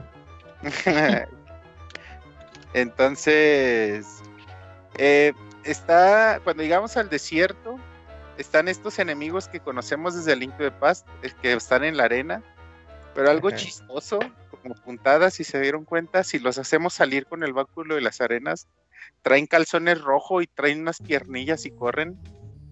Se hizo sumamente chistoso. ¿Sí, sí saben de cuáles les digo? Sí, No. sí, sí, sí, sí. Son estos monstrillos que están en el desierto de siempre, pues, los de. Antigua de Paz. Pero aquí los hacemos salir con el báculo de las arenas y se van corriendo en chinga con calzones rojos. Ah, Es sí, como- cierto. Buen chiste. Sí. Entonces, bueno, el templo del desierto es el octavo que yo hice. Aquí música eh, súper destacada con coros. Puse carita de sorpresa porque me gustó mucho. El guante de titán encontramos aquí. Eh. Y bueno, también me gusta que hay como el jefe que es en el exterior. Es un cactus viviente, ¿no? Ajá. Sí, que tiene sus ojitos. Aunque, mira, aquí puse entre paréntesis. Está muy Cactus. padre y cómo se te enfrentas al jefe y todo, pero puse entre paréntesis. Ni me tomo la molestia de esquivar los ataques. Porque es tan fácil el juego que ni te daña, pues te quita muy poquita vida y es muy Ese fácil. guanchi. Ah, el Wonchis le gusta eso morder sí. birria. no, no. Le hubiera puesto calificación final 65 a este juego. No, por lo fácil, nada más. El juego me encanta. El juego me encanta. y. Pero esta, esto, esta dificultad tan, tan limitada, sí me, pues, dice, ay, ¿por qué? Sí, sí, sí, sí, sí, te entiendo. Agradezco. Ay, no, bueno, yo aquí tengo una anécdota y ahora me siento A mí muy me mal. mató 20 veces. Pues Un lo dirás de broma, opinion. Robert, pero la primera vez que lo jugué fue el jefe que más trabajo me costó. Ese Wonchis humillando la banda. Perdóname, sí. Wonchis, yo soy muy torpe. El sabio que liberamos es Airin. Y a partir de aquí, eh, no nos, ya no se regresa a su escoba, se sigue en el reino sagrado ella como una sabia. Pero cuando hablamos a Escobín, ¿o cómo era? Escobito. Escobito. A Escobito, eh, ya nos habla ella desde el, desde el reino sagrado. Sí, dice, ah, lamento no poder eh, seguir ayudándote, pero desde acá, pues manda a Escobito Escobito. que te eche la mano. Ajá. Eh, Entonces, bueno, aquí tengo otra frase de Hilda a Zelda. Le dice, oh mi querida Zelda, ¿acaso entiendes lo afortunados que son tus héroes, sus leyendas? Nosotros también teníamos nuestros propios héroes y leyendas. Ahora Lowrul solo me tiene a mí y a tu héroe. Y si, el- y si el héroe de Hyrule me fallara, o sea, te digo, a veces parece más reclamo que plática a la pintura de Zelda. Pero bueno, es como, son estos pequeños tips, ¿no? Que nos van dando. Eh, para ingresar a la isla Tortuga, hay que rescatar unas pequeñas tortugas en el lago. En esa dinámica se me hizo linda buscarlas y Ah, rescatarlas. sí, sí, sí. Sí. Ajá. Ya nos para podernos subir y ingresar a la isla de la tortuga. Entonces, que es el noveno calabozo que, al que yo, que yo terminé. Eh, necesitamos el báculo de hielo. Y el templo es de lava. Corto, pero aquí puse en, en un, en un asterisco un gradito más de dificultad. Sigue sencillo, pero un poquito ma- menos sencillo. O sea, ya está un poquito Está un poquito más más, desafiante, pero solo un poquito. Y aquí obtenemos el escudo giliano, que también es, es muy bonita referencia al menos, y ya nos permite eh, cubrirnos de, de, ataques mágicos. Y este jefe se me hizo chistoso, que al principio parece un cráter que, que sale y, y al final resulta ser el caparazón de una tortuga, una tortuga de lava. Que Y también recordaba al je- a uno de los jefes de A Link to the Past, ¿no? Sí, que al de la tortuga de, tres cabezas, ¿no? Ajá, de, del, de Roca, ¿no? Sí, Rock, algo así. Sí, el el de Rock. Rock. Ah, hablando de True Rock, yo extrañé True Rock. Creí que iba a estar y no existe. No existe. Sí, porque el- te daban, te daban esas referencias y en su momento dije, ah, pues como ahorita en A Link to the Past, y pues ya fue otra cosa. Pero no, no, no hay, no existe True Rock aquí. Pero hay algo muy parecido, a- ¿no? No, cuando vas a donde está True Rock está una cueva de tesoro, de un tesoro. Pero está así la mecánica de pasar plataformas y toda esta onda, ¿no? Sí, sí, sí, sí, Sí, sí. en es, es que hay, hay como cuatro cuevas regadas por, por Lowrule de, o- y Hyrule también, de encontrar tesoros. O sea, es como un pequeño mini calabozo. Y en vez de True Rock hay uno de esos. Pero no, güey, no. Pinche desilusión que no esté True Rock. Ajá. Ese Gonchis no perdona, ¿eh? No, ya nada le gusta el Wonchos, ya es muy No, selecto, sí, sí, güey. sí. Ser objetivos nada más. Entonces, algo que sí me gustó muchísimo es la montaña nevada. Este camino a subir ahora la montaña eh, siendo Lowrule. Eh, subir la montaña de, de lava, gran, gran gran parte del juego. Nos encontramos con la fortaleza interminable, que esa parte sí me gusta, que sí es una parte que ciertamente sí te exige algo de reto, es la única parte que te exige reto, entonces sí, la disfruté mucho. En nivel fácil, bueno, principiante, intermedio y difícil y para la difícil creo que sí, sí está padre, pues sí, sí te exige algo de reto y algo de estar cuidando tus corazones, porque son 50 pisos llenos de enemigos. Y ya para los últimos pisos, realmente ya dices, ah, cabrón, me quedan cuatro. Si se pone difícil, sí. Sí, pero una vez que lo pasas, te arreglan, te mejoran la, la red y si lo vuelves a pasar, te mejoran. Te mejoran otro ítem, no me acuerdo cuál. No me acuerdo la cuál lámpara, era. ¿no? La lámpara. ah, sí, la lámpara. Primero la lámpara y luego la red, creo que es. Pero, Pero ya, pues, para esas alturas dices, ya la lámpara, ya para qué. Sí la vuelves a usar, pues, pero el, sobre Ay, todo en sí, el centro pero de las sombras. Lo usas mucho. Que ese, no, ese, es que- ese calabozo a mí me gustó mucho. Sí, creo que es mi favorito. Pues, precisamente. Ah, bueno, déjenme. El décimo es las ruinas de hielo. Que son nueve pisos bajando. Es lento. Encontramos eh, aquí un objeto que es el enigma del esfuerzo. que te mejora tu barra de esfuerzo de, para poder usar los ítems y eso. Eh, buen acertijo. Fíjate, estos también es de los que más me gustaron, las ruinas de hielo. Aquí puse buen acertijo, encender antorcha desde el piso de arriba. Lo único malo de este acertijo que me costó mucho descubrir cómo hacerlo es que no sirve para nada, es como opcional el acertijo y es de verga, güey.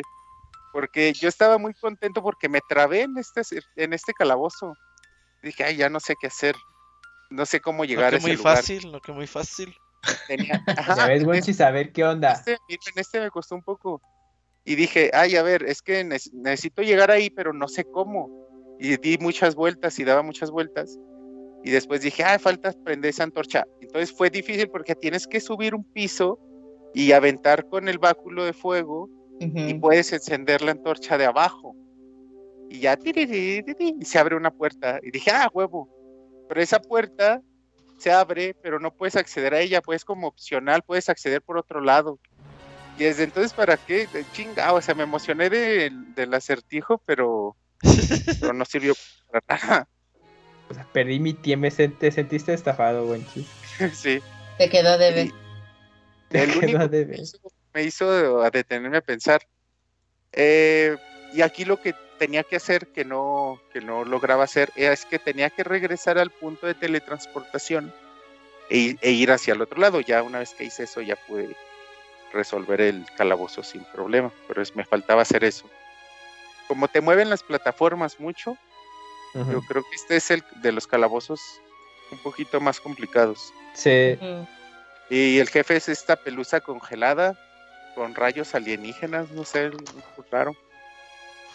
El sabio es Rosso de las minas, que es como una especie de gorón humano. Sí, sí, sí, sí. Más o menos. Ya estaba Sí. evolucionando los gorones ahí. Sí, en este universo no existían los gorones aún. Qué triste. Sí. Entonces, el templo de las sombras es el siguiente que yo hice. Y aquí puse, que es el último, en realidad, ya de, las, de los sabios. Para llegar a él, eh, tienes que recorrer este laberinto. Pequeño laberinto con misiones tipo sigilo que me encanta. Ah, eso estuvo padre. Sí. Met- evitar que te vean estas, ajá, estos cabrones con máscara que son como de esta religión que se está forjando ahí de Sí, en Lorule. en Lowrul, en Porque incluso Hilda te dice, es que hay unos soldados que, que están eh, pues en contra, ¿no? De lo que está ocurriendo en Lorule y pues ten cuidado porque pues, van a ser hostiles contigo. Entonces por eso tienes que usar la, la habilidad, bueno, más bien ser sigiloso, eh, justamente con la, la habilidad de poder eh, adherirte a, la- a las paredes y ya estar con cuidado porque eh, si te descubren pues vas desde el principio otra vez y todo. Te encarcelan y ya tienes que Ujú. escapar. Ah, sí, tienes que ¿Y la escaparte y ya volver a regresar. La música aquí se me hace bien pasada de lanza. Me acuerdo que me había gustado más la primera vez que la escuché, pero ahora, aún así, ahora la disfruto mucho. Y este Templo de las Sombras, coincido con Mika, es también el, mi favorito, porque ahí sí tienes que hacer como, como meterle coco de pronto para, para, para resolver los acertijos de que tienes que apagar todas las antorchas para ver. Es que tienes que estar justo. E-, ajá, el juego de, la luz y la oscuridad creo que ahí está muy bien empleado y te hacen pensarle tantito eh, que, o sea, en qué momento tienes que encenderlo y en qué momento tienes que apagar la luz para que puedas seguir avanzando. Y aquí otro, otro acertijo que me costó, me costó, se lo confieso bastante, pero pero es un acertijo importante porque yo veía ese cofre que me faltaba y decía, no, no se puede quedar así, como que no, no lo agarro. Y me tardé un ratito, pero, o sea, otra vez, sí, sí se pudo. Y, es que, y que adentro hay un mineral maestro. Ya sería el, el cuarto para poder obtener la siguiente evolución de la espada. Entonces, si se acuerdan cuál, estás en, el, en, la plata, en las plataformas donde abres las ventanas, abres las ventanas con bombas para que iluminen los ojos de mayor. Ah, ya, sí, sí, sí, sí, sí. Entonces el truco es como pegarle una plataforma, poner una bomba para que le pegue otro switch, irte corriendo a la plataforma de atrás y pegarte a la pared una vez que subes y para que cuando truene la bomba hay una pared que se voltea y puedes acceder a ese cuarto con el mineral maestro. Fue difícil, fue difícil, pero se logró. Y es como que yo creo que el mejor acertijo que, tiene el juego este. Y el sabio es Guri. Sí. Guri que su pobre mamá estuvo ahí. Que estaba como loca buscándolo. sí. Y fue el, último el que dejé hasta el final. Y... ¿Qué pasas? Sí, pero bueno, no sé ustedes cuál fue su orden, pero bueno, ese fue el orden que. Parecido al que hiciste. No sé por qué. Parecido. Y fíjate que iba a ser primero el Templo de las Sombras y hasta el final ir a la montaña. Que creo que es como que lo que lo que la mayoría puede llegar a hacer porque es como que lo que sientes que es más complicado ir para la montaña. Pero dije, no, voy a dejar ese hasta el final. Es que tú eres diferente, Winchus. No, no. sigues a los demás. No, quise hacerlo más para ver cómo era, pues y para, para comprobar que pues puedes ir a cualquiera desde el principio y en realidad esto está padre que puedes ir a cualquiera desde el principio. Puedes aventarte el, las sombras o la torre de hielo desde el principio. Y está padre. Eh, algo que este juego te da es que los sabios no te no rezan ni te ayudan a hacer nada. Los sabios te dan la trifuerza de valor. Es algo que tiene este juego no y que es como ¿por qué los sabios tienen partes de la Trifuerza de Valor o algo. Sigo sin entender la mitología de la Trifuerza al 100%. Va cambiando y va mutando conforme el juego lo requiera. Eh, cuando, cuando ya liberamos a los siete sabios, algo que, que se me hizo lindo es cómo se, en el reino sagrado, en esta sala, vemos cómo se ponen como en escalerita y la trifuerza está hasta, hasta, hasta arriba, pues, y cómo tienes que ir platicando uno con uno. Y cada uno te va diciendo como, como dentro de su papel de sabio, pero siguen siendo esas personas que conocemos. Entonces me gusta. Eh, aquí ya tenía ya los 100, los 100 Mai Mai. Y bueno, cuando ya tienes los 100 Mai Mai, lo que obtienes, te come a ti la mamá Mai Mai y te escupe con el ataque giratorio como fuerte. Es lo que te da. Eh, entonces el doceavo, el doceavo calabozo de todos, pues ya es el castillo de Lorul. Eh, aquí lo interesante es que tiene estos cuatro jefes para poder acceder a una puerta, gusano, esta medusa eléctrica, ese caballero con la bola de fuego, y el ojo con ojitos otra vez. Obtenemos el sayo rojo en un cofre. Y algo que se me hizo padre es regresar a donde todo empezó. si se fijan, a mí algo que me gustó mucho, no sé si lo mencionó ahorita, es el despacho. El despacho donde está la Ujú. grieta en el castillo. Me gusta mucho cómo se ve en Hyrule y cómo se ve en Lorule y los contrastes de iluminación sobre todo. Porque tiene este ventanal tan grande y, y luego vas a Lorule y se ve, bueno, se ve de luz y como todo iluminado y vas a Lorule y ves los rayos y la oscuridad. Se me hace muy padre y el diseño de esta zona se me hace súper linda. Y bueno, Aparte tiene estaba- muchos detalles también por, por lo que hay en, en el escritorio, en bueno, cómo está acomodado y todo, es- está súper bonito. y ya está la historia que nos contó Mika de este juego. Y pues nada, mencionar a, a Yuga como jefe, ¿qué les pareció? Yuga en, en dos fases que lo enfrentamos como, como a espadazos y la segunda parte que es como la final, en donde le Ajá. que regresar los espada, eh, la, la energía con la espada y luego pegarnos a la pared y aventarle las flechas de rayo y cómo por intuición pues aprendemos a aventárselas rodeando como la pared para darle la espalda. Está Ujú. padre, ¿no? Y está muy creativa esta forma de, de derrotar a, a Yuga Ganon. Es que aparte es lo que yo decía, buscaron, o lo que a mí me gusta mucho de este juego es que buscaron de qué manera sacarle provecho a la propia consola para que pudieras tener más horas de juego y que pudieras sentir realmente que estabas teniendo un cierto reto. Porque tenías que descubrir de repente esos contrastes de, estar, digamos, afuera en el 3D y adentro en el 2D en las paredes para que pudieras avanzar o en este caso que pudieras derrotar al enemigo en, en algún punto. Y de ahí a que, bueno, ya en el último punto donde tienes que disparar la, la flecha hacia el lado contrario de donde esté el enemigo, pues sí es algo que tú no estabas acostumbrado, que no es algo que al principio a veces piensas, porque no- estás acostumbrado a siempre atacar de frente en algún modo al enemigo. Sí. Eh, Esa batalla contra, ya, al- ya al final, me gustó mucho, porque es muy dinámica esa a lo que vas, pero ahora en esta segunda vuelta siento que se acabó muy rápido, porque ya hasta dije, bueno, ahorita el tercer round y no, pues ya son dos, yo, oye, que, y ya, porque bueno, en, otras, en otras entregas sí tienes hasta tres eh, combates. Transformaciones. Ajá, con, con Ganon.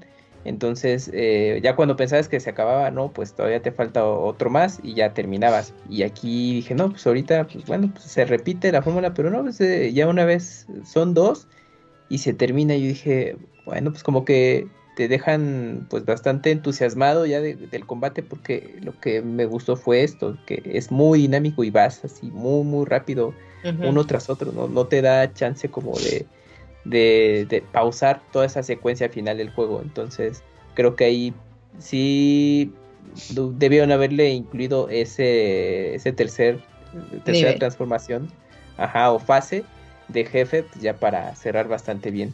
Pero en general, Fue un poquito buena, más be- difícil, buena ¿no? batalla. Sí, también, es que te digo, es que empiezas así rápido, obvio, el tema de dificultad también inf- influye, pero cuando dices, bueno, todavía me van a dar un, un extra, no, ya, terminaste. Pero a ustedes no les- muchísimo, ¿eh? Esta batalla. Eh, sí, es que se disfruta mucho y no sé, yo me acuerdo que la primera vez que lo jugué, eh, una vez que ya derrotas a, a, a este Ganon y que se liberan las princesas y que esta Hilda dice que no quiere regresar la Trifuerza, yo pensé que ese era, iba a ser ya como el jefe, jefe final, o sea, que si se iba a transformar o algo, ajá, esta Hilda, y que entonces te ibas a tener que enfrentar a ella de una u otra manera, porque ven que había absorbido una de las partes de la Trifuerza. Pero pues no, ya después ves ahí su, su redención. Pero creo que haberle dado o haber mantenido esa parte del giro sí hubiera estado bastante interesante. Oigan, y Rabio también para mí fue un giro importante. Porque ya habíamos tenido el giro de Hilda, pero Rabiot fue otro. Ese sí no me lo esperaba ni poquito. Sí, no, ese no. Yo, bueno, a mí me pasaba como a ti, Wanchis, que dije, no, pues es que si es un animal personajoide más, pues no, ya después descubres que era un humanito disfrazado de conejo. Ajá, que es como el, el link de Lorul, ¿no? Está Sí, padre. sí, sí, él se revela que es el link del Orule y, Y pues sí te quedas de, ah, entonces todo este tiempo era Link el que me estaba ayudando, o sea, yo mismo. Ya. Y Ya también, bueno, tener en cuenta que Ah, eh, un, mens- un mensaje quizá ahí un poco escondido, pero pero saber que los héroes no siempre se dedican a hacer actos heroicos, sino a sacrificarse a sí mismos por el bien del por el bien común y es precisamente lo que hace aquí Rabio ujú. y bien, bien, bien por eso. Y también, bueno, ya por último, esta parte donde, donde estamos en, en el reino sagrado de Hyrule, donde está la Trifuerza que despertamos con Zelda, una vez que Hilda nos teletransporta para allá. Sí. Qué bonita, qué bonita escena, qué bonito lugar, qué bonito así los la Trifuerza en el fondo y ven Link, vamos a tocar la Trifuerza. O sea, toda esa parte se me hizo bien chula. Así me quedé pensando, oigan, sean más específicos con sus instrucciones, porque Zelda le dice a Link, ven, vamos a tocar la Trifuerza juntos. Seguramente estamos pensando lo mismo. Y es de, güey, mejor díganlo en voz alta a ver qué están pensando para ver si sí, güey. La Wonchi necesita que sea súper claro. Sí, ¿qué tal que Link dice, no, pues yo estaba pensando en, en, en rupias o de otra Un cosa? pan con mantequilla. Un pan con mantequilla. Bueno, pues ya el calor de la batalla dices, no, pues vamos a salvarlos, ¿no? sí, pues sí. Pero obviamente pues todo sale bien y sí estaban pensando en lo mismo, pero sí me quedé pensando en, ay güey, ¿qué tal que no? Si ¿Qué tal que Link, si ¿qué tal que Link está pensando en nudes de Zelda o algo así? Ajá, su casa. Plot twist. Si el juego estuviera empezando, seguramente la cagarían. Pero como ya se está acabando, pues no. sí. Ah, pues sí, ¿verdad? Sí. Y esta escena post créditos que también ya mencionó Mika de Link regresando la eh, Master Sword al bosque. También para mí es como muy padre, ya habíamos dicho en otros podcasts que es mucha el poder de la Master Sword es mucho como para pertenecer a alguien o estar con alguien, entonces por eso los dejan descansar. En otros juegos lo vemos como el sello que contiene a- a- al malvado, a Ganon o al, a este personaje en turno. Pero yo también lo siento como que vuelven a dejar a Fai solita. Y me da tristeza. Y pues ya, ahí, ahí termina. O sea, bueno, creo que cierra muy bien, eh, eh, bueno, pues el final feliz, digamos, que es que pues ambos reinos son, son eh, salvados. Bueno, Lorule es restaurado y ya se le hace la la entrega de, la, de su respectiva trifuerza. Y obviamente pues ya regresa a esa prosperidad que habían perdido. Y tienen pues ya una segunda oportunidad. Y ya en el caso de Irule, pues bueno, pues se evitó una catástrofe, se recupera como estaba todo antes y pues ya tienen que seguir co- con sus vidas y pues justamente pues ya Link pues ya cierra ese ciclo al dejar la espada ahí en el pedestal y pues se repite pues toda esta historia de pues ya de que se cumplió la historia del héroe y, y la espada está lista pues para cuando ocurra otra eventualidad en Irule para el siguiente ajá para el siguiente héroe eh, o reencar- eh, reencarnación de Link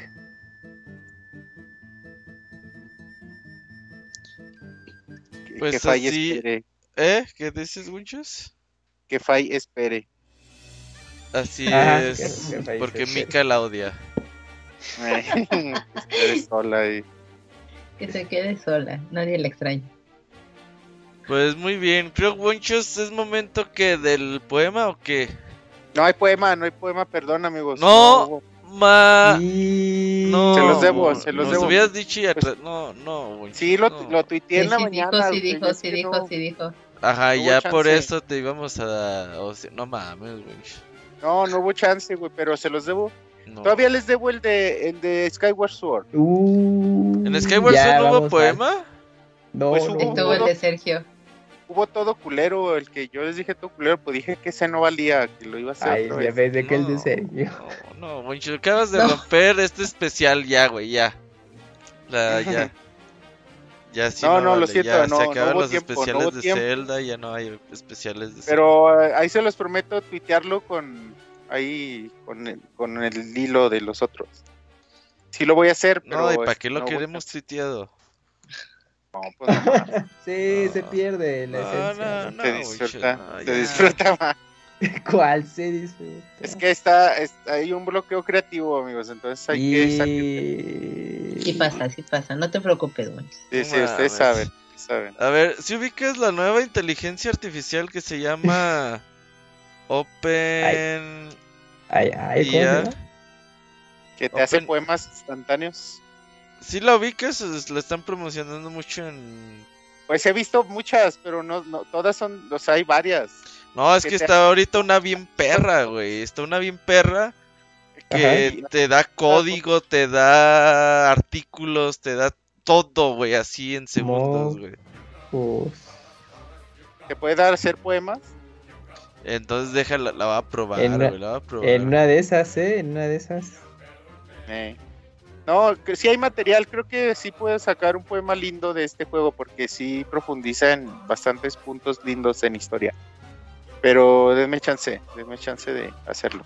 No. No, no, güey, si nos hubieras dicho y cancela, eh, postergábamos el programa. Pues poníamos el podcast. Sí, güey. Y Pero no bueno, sé si Sergio- pues no sé si Sergio mandó mandó. ahí en el Twitter de nada, deja ver si te etiquetó. No, a mí no me etiquetó. Sí, sí te etiquetó. ¿Sí? Lo mandaste Y- 55 minutos. Ya me, me bloqueó Sergio. Ah, no, aquí está. Ahí les va, aquí está el de Sergio. A ver, espérate, A ver. deja pongo pausa. Jálate. Dice, de la tierra esperanza aventurera. Mis cielos a gozar volverán, no por voraz capricho de esa tierra, mas con corazón puro, solo entonces volverán. Pues de plena dicha aquel valiente, que de la más tierna tierra goza, al mundo que tiniebla indiferente, de alma poco presurosa. Así es, así es él quien porta mi brazalete, aquel que el destino en su alma alberga, en misma medida audaz y pudiente, mientras los mundos navega. Corre, emprende de aquí el vuelo salvaje, sálvalos de la prisión enmarcada, buscando que encuentres ese viaje, en ese viaje esperanza en tu mirada. El momento tal vez habrá llegado de ver alegre esa tierra gris que en aquel corazón iluminado, de frente a nuestro crepúsculo, veamos un final feliz. Muy bien, Sergio, muy bonito. Muy bonito, muy bonito. Sí, gracias, Sergio, porque salvaste el día del Ay, no. poema de Zelda. Salvaste el día de los poemas. Salvaste la sección de los poemas, gracias, Sergio. Sí, sí, sí, sí, rifado. Muchas gracias a Sergio, que él sí hizo su tarea, no como otros. Jugó, jugó el juego y aparte con poema. No es cierto, Gonchis, pues ya, no te preocupes, ya. No, Pero preocúpate, tengas chance. preocúpate. Sí, sí, para el otro, para el otro. Para En el Triforce otro, Heroes, mira, nos vamos a ir en chinga en Triforce Heroes, toma dos, cinco horas. Bueno, no, como sea, Sí. y ahí ya compensas ese tiempo, ya los puedes deleitar con tus Ya poemas. les, ya les voy a ver tres poemas. Si nos vas a tener tres poemas para el siguiente, No sé, cuando, depende cuándo sea y depende de mi trabajo. Pero es posible.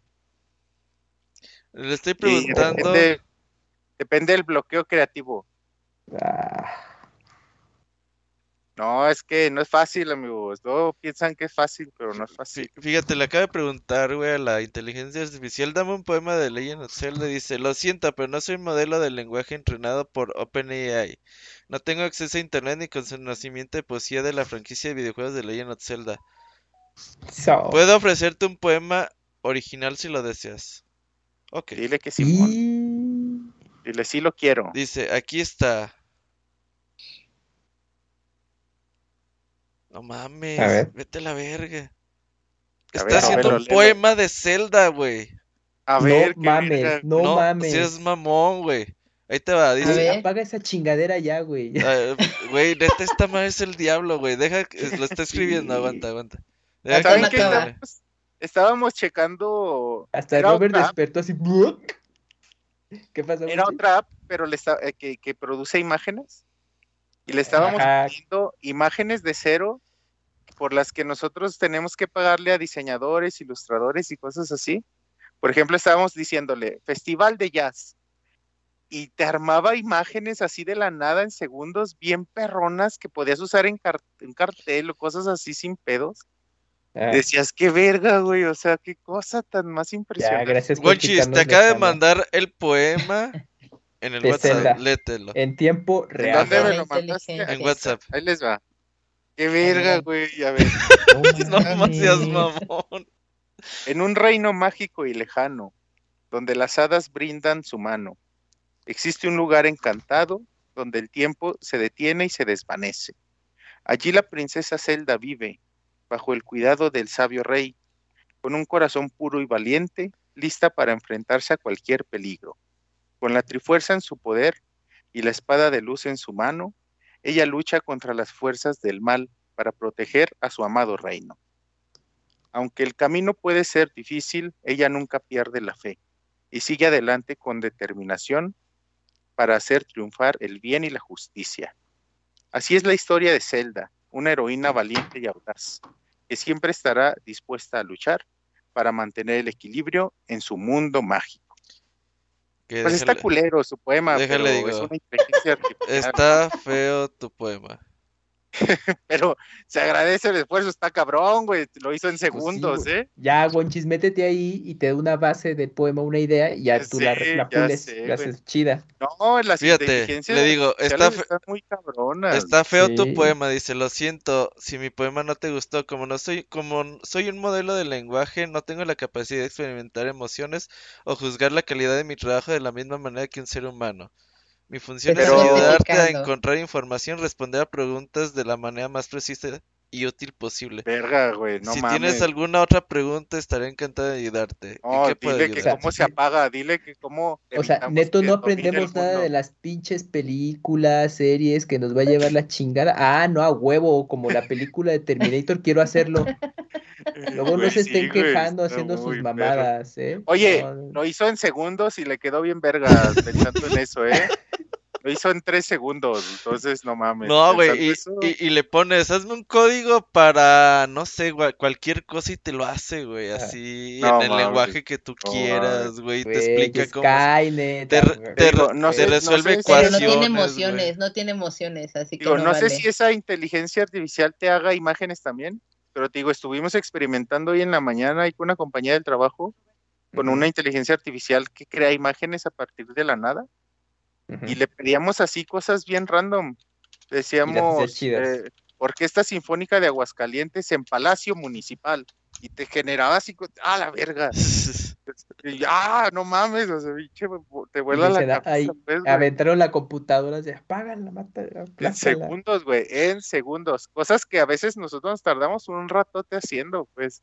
Ya ves, ya te van a quitar la chamba, Gonchis, a No, a, los diseñadores, a los ilustradores. No, no, pues ahorita no te sientas seguro, Gonchis, porque No, yo... ya, ya te hicieron, si ya te hicieron un poema no, culero. Lo que yo hago, lo que yo hago lo hacen las inteligencias artificiales desde hace un chingo, güey. Te editan videos y te sacan imágenes bien perrón y en segundos. Sí, sí, sí, ya sé. Entonces, ¿ya qué?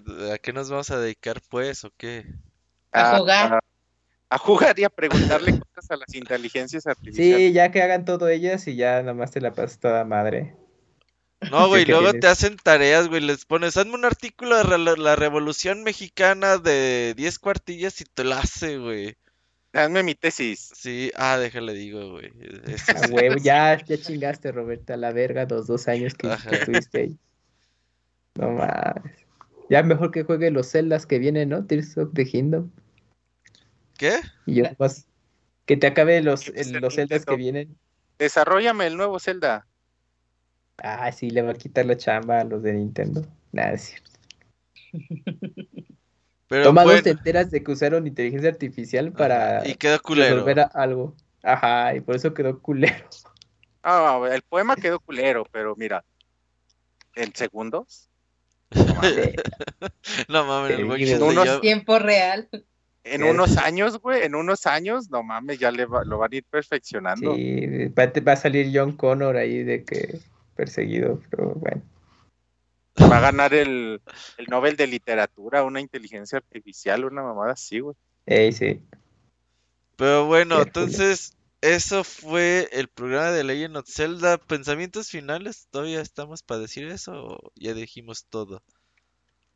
Pues, si quieren, puedo concluir si me dan permiso. Concluye, concluye. Que el In Between Worlds es un gran juego de Zelda. Creo que es un gran juego para iniciarse en la franquicia.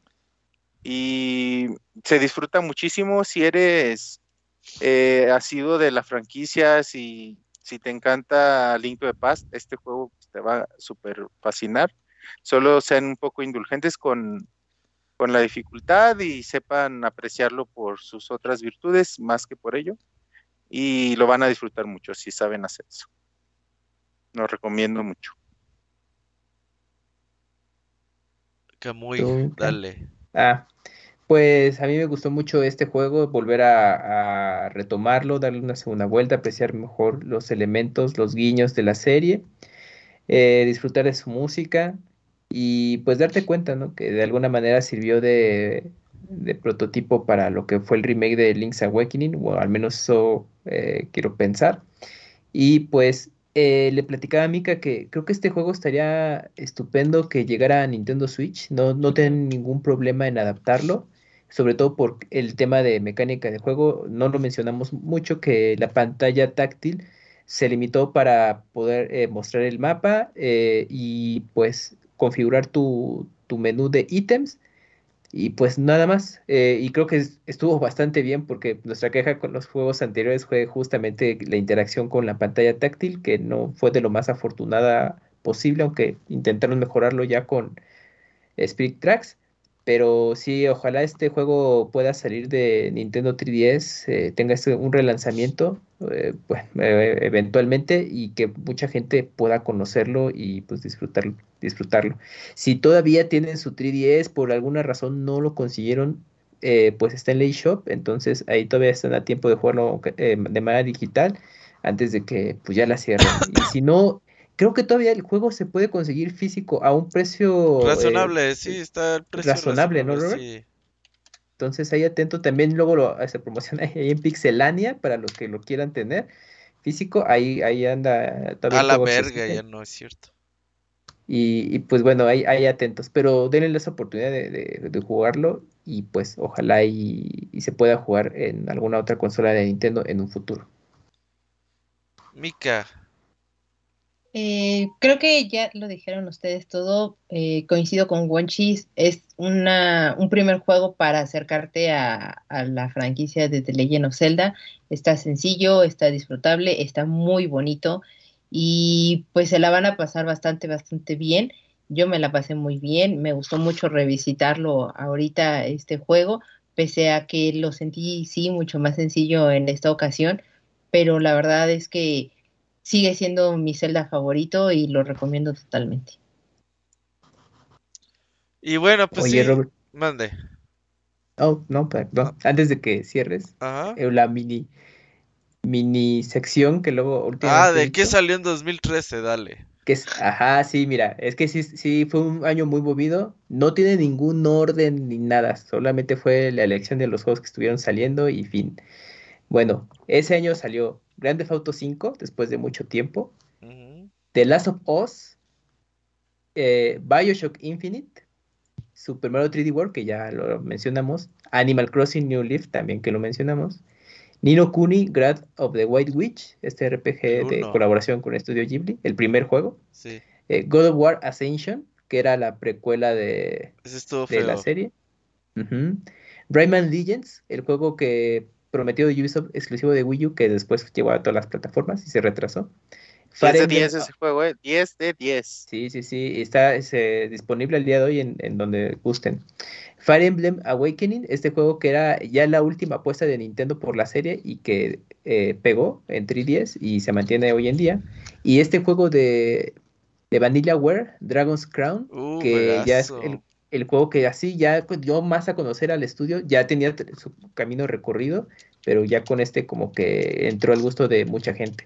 Entonces, y aparte se estrenaron eh, dos consolas que mencionamos, bueno, Xbox One y días después, en, eh, a finales de noviembre, El llegaría 4. PlayStation 4.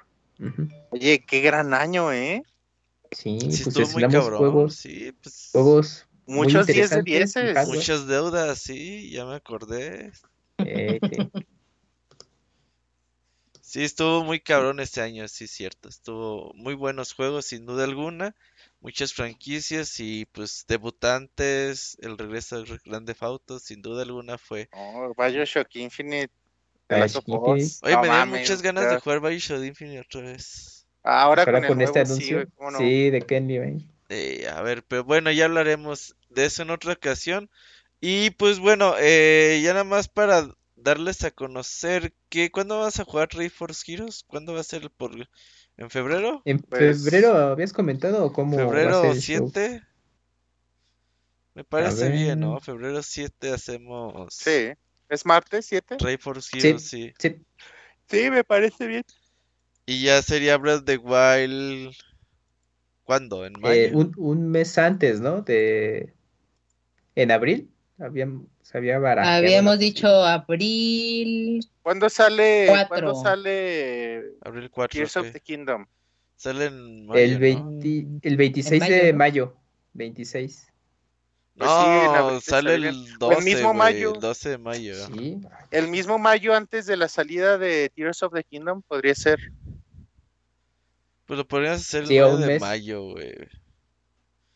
Ey, para hacer el, el Zelda y que en unos días salga el 2 y poder empezarlo a jugar. Pero darles tanto tiempo, vas a... Ok. O febrero, me empezarlo a- gusta. a jugar. No, en febrero es el Ray Force Heroes. O Ah, un sí, mes antes, en abril, en- o sea, la misma fecha, pero en abril, un mes antes de que salga Tears of the Kingdom. Dale, ibas Sí, sí, a la sí, gente. Sí, el 4 de abril me parece bien. Pero entonces Triforce Heroes, eh, ¿para cuándo? 7 de febrero. febrero, 7 de 7 de febrero. febrero, va. Entonces ahí decidimos el siguiente, si les parece. Va. Va. Me parece bien, así que pues acá estaremos con estos dos podcasts que faltan y ya dependiendo qué tan largo esté Tears of the Kingdom, pues estaremos haciendo este último programa especial dos, tres meses después de la salida del juego. A ver cómo van las cosas para ese entonces y pues muchas gracias a todos por venir, gracias Mika, No, muchas gracias por permitirme venir a jugar y platicar con ustedes. Un juego más de The Legend of Zelda. muchas gracias Wenchos. Gracias, gracias a ustedes por acompañarnos. Gracias a los que nos escucharon y nos aguantaron ahí. Así es, gracias Kamui. Al contrario, un placer y ya nos estamos escuchando en la próxima. Pues bueno, muchas gracias a todos ahí los que estuvieron en el chat. Nos vemos hasta febrero con los podcasts de Zelda. Adiós. Nos vemos. Bye bye. Mantenidos.